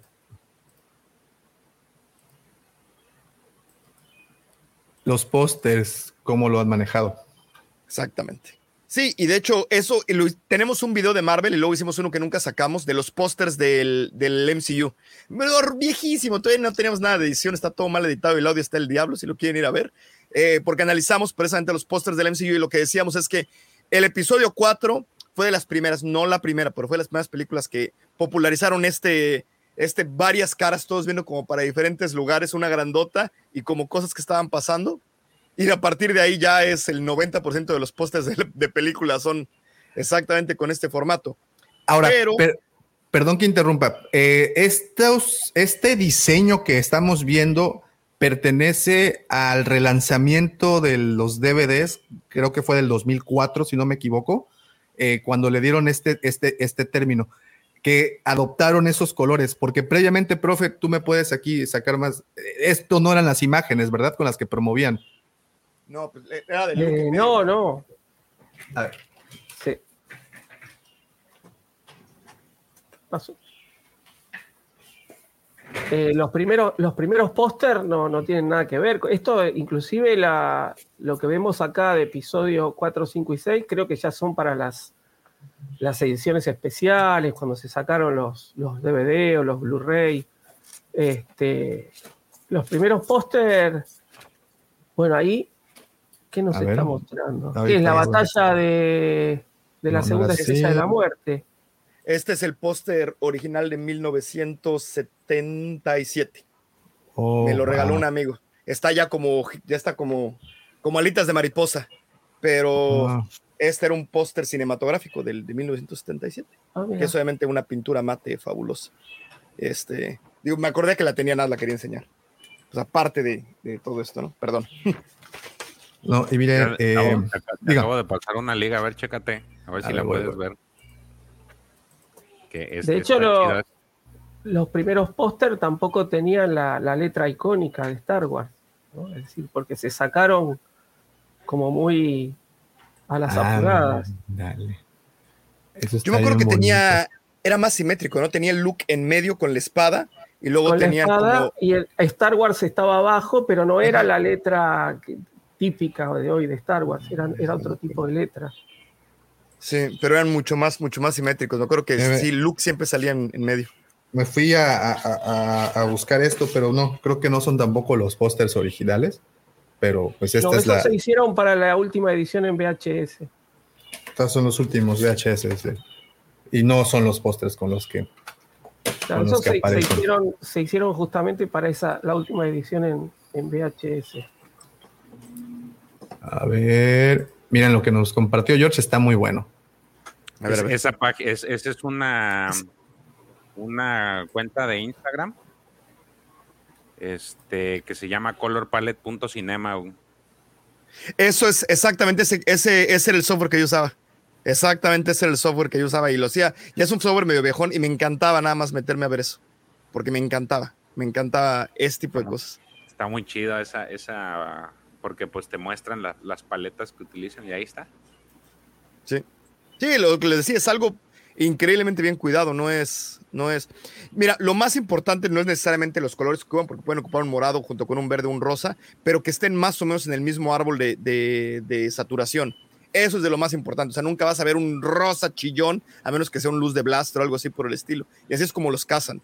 Entonces, está así, como lo que decíamos. O sea, el, la corrección de color que le pasan al final en post es, es perfecta, ¿no? Y sí le meten mucho, mucho cariño a eso. Oh, claro, porque también sí, claro, al final en la postedición mucha de esa magia sale, ¿no? Sí. Y mira, por ejemplo, me llama mucho la atención los cambios que hay. Mod Modma, por ejemplo, toda esa tonalidad que usan, al menos esas escenas del Senado, eh, meten azul, meten blanco, meten gris. Ahorita viene en la, en la siguiente. Estábamos hablando de dorado y fíjate que ahora hice el review de lo que salió de... Sí, sí. No, no sale tan blanca como por lo general sale, porque Mon Mothma, cuando yo pienso en Mon Mothma, pienso en la túnica blanca. Eh, eh, exacto, exactamente. Cubierta de blanca con dorado. Este, dije en, un video que estuve hace poco de, de, Mon Mothma, que era de mis personajes favoritos, me pusieron como chancla, que era un, me dijeron que era un líder muy débil y que no sé qué. Lo que pasa es que yo la veía como una figura maternal. Para mí se fue como un, como un impacto muy fuerte el llegar y ver que ella estaba dando las órdenes, pero la estaba dando como con, con compasión, sentía casi como un ángel, me explico, como una mamá que te iba a dar una papacha. Sentía cálido y no había visto mucha calidez en Star Wars. Por eso a mí se me quedó grabada Mon Mothma. Este, y precisamente eran los tonos dorados, eran los tonos blancos, eran, para mí esa escena es también increíblemente icónica, la escena en la que sale Mon Mothma, que están alrededor de la mesa hablando de, de lo de la estrella de la muerte y todo eso. Sí además es increíblemente icónica y es, me parece que es las únicas, ¿es la primera vez que vemos a Mon Mothma o es la del, la del mapa es antes? Eh, no, creo que sí, creo que sí es la primera vez, ¿no? En el episodio, en, en el regreso del Jedi, ¿no? Jedi, ajá, exactamente. Pero, o sea, sale en un par de, ah, perdón. No, no, ahí en el regreso del Jedi es cuando aparece por primera vez Mon Mothma. Antes no, no, no había aparecido. Y, esa es la primera escena, ¿no? Cuando está hablando alrededor de, o sea, que están organizando y todo eso es la primera vez, porque luego después sale con otro mapa y da un par de órdenes por aquí y por allá. Pero esa, esa escena yo me acuerdo muchísimo de ella. Me acuerdo muchísimo porque se veía como alguien completamente vestido de blanco, o sea, sobresalía muchísimo. O sea, como, como Leia, ¿no? Cuando presentan a Leia en el episodio 1, completamente igual, vestida de blanco, dándonos esa sensación de, sí, pureza. Hope. Y Exactamente. Y, una, un New Hope. exactamente. Lo que, lo que a ver, ya que tenemos acá a, Víctor, lo que llama un poco la atención, cada vez que Nandor aparece Mon Mothma es la simetría perfecta. Esta ya está casi siempre en el centro y toda la composición a los costados es muy simétrica. Eso, una de las cosas, y híjole, es que me vas, a, me vas a hacer entrar a mí con una de las cosas que yo más me clavo cuando veo una película o una animación o lo que sea, siempre yo me pongo en, a pensar en el storyboarder. Porque esas tomas que siempre vemos son tomas que se deciden desde el principio. Un storyboarder decide con el director cómo van, dónde va a estar la cámara, que esta toma va a ir contrapicada, quiero que eso se vea atrás, y luego después obviamente lo intentan retratar. Entonces, es otra cosa que, o sea, la gente piensa que muchas veces nada se apunta a la cámara y ya, pero hay un storyboard que dice, ok, este personaje, siempre que lo vemos, el paneo va a ser de, izquierda a derecha, va a ser, entonces, no había fijado particularmente en lo de Mon Mothma, pero me parece bien interesante, me voy a fijar más. Este, es, luego es muy difícil verlo en la primera, a menos que sea algo que brinca muchísimo. Este, pero, pero no había fijado, me voy a fijar mucho. O sea, seguramente, una vez más, em, es, una, es una decisión consciente de alguien. Si es algo que pasa de esa manera, siempre es una decisión consciente, porque inclusive hay sacrificios al respecto. Cuando, ahorita es más, ya me estoy clavando con otro tipo de cosas, pero... Adelante, por este, favor. Cuando, cuando hay una conversación en cine, hay ciertas reglas que tienes que seguir con que estén viendo de un lado, que estén, que, que se alcance a ver muchas veces quieren poner el hombro de otra persona, que los ojos estén a la altura de un otro cuando pasan, porque si no se siente raro. Entonces, cuando empiezan a hacer ese tipo de cambios, tiene que, tienen que compensarlo de otra manera. No es necesariamente sencillo llegar y decir, tú vas a estar en medio y vas a hablar con otra persona que va a estar del lado derecho. Tiene que haber una intención. Eso era lo que iba. Entonces me parece bien interesante. No había fijado, pero me voy a fijar porque sí me parece bien interesante, porque no es fácil hacerlo, ese es mi punto. No es fácil llegar y decir, la voy a encuadrar siempre en medio. Obviamente es una decisión consciente, ¿no? Y, no, no, sé si está en el 100% de las tomas, pero en una gran mayoría de las tomas ella está muy bien centrada y toda la composición de alrededor es perfectamente simétrica. Lo que hay de un lado aparece del otro. Qué interesante. ¿Qué? Sí, y, que, es, que, que, conjuga con, los, eh, con las escenas del imperio, ¿no? También, que eso es a mí algo que se me hace muy interesante en Andor en particular, cómo vemos dos fracciones del imperio completamente diferentes. Uno, el Buró de Investigación y Seguridad Imperial, todo cuadrado, todo perfectamente bien delineado, blanco, todo muy bonito. Y de ahí te vas a, Dali, al planeta en donde tienen esta, eh, esta guarnición de imperiales, y ves eh, otra fracción del imperio, indisciplina, ves este, todos descuidados, ves los uniformes todos, pues las, las que, como gabardinas que usan, incluso te dan esa sensación, obvio, son otros colores, pero son dos fracciones diferentes dentro de la misma, dentro del mismo imperio. ¿Eso qué nos dice? Que tenemos por un lado un departamento que tiene todo controlado y por el otro lado tenemos una cosa que pues no jala, ¿no?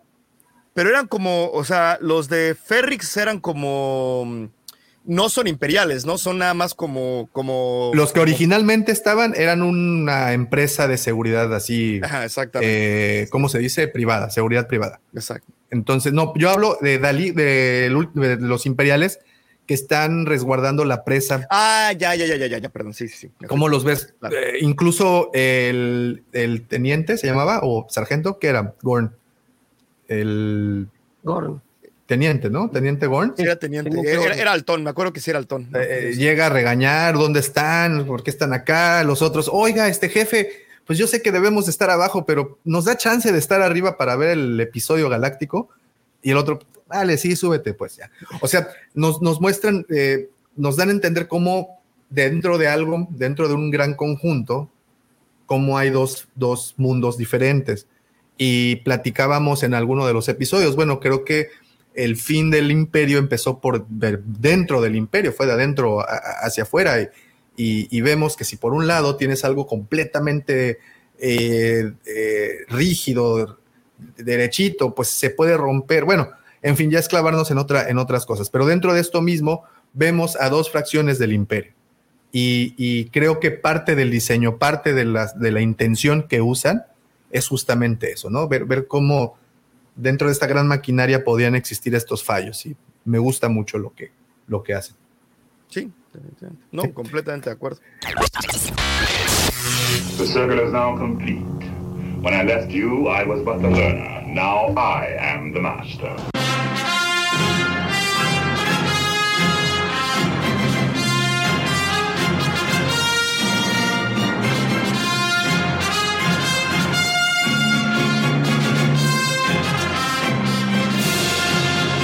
Excelente, mis queridos amigos. Pues en esta ocasión le damos eh, por finalizada esta conversión muy interesante. De verdad que exploramos partes que creo que, fíjate, eh, Vic, que hasta que empezamos a platicar contigo le cambié ya el nombre al episodio.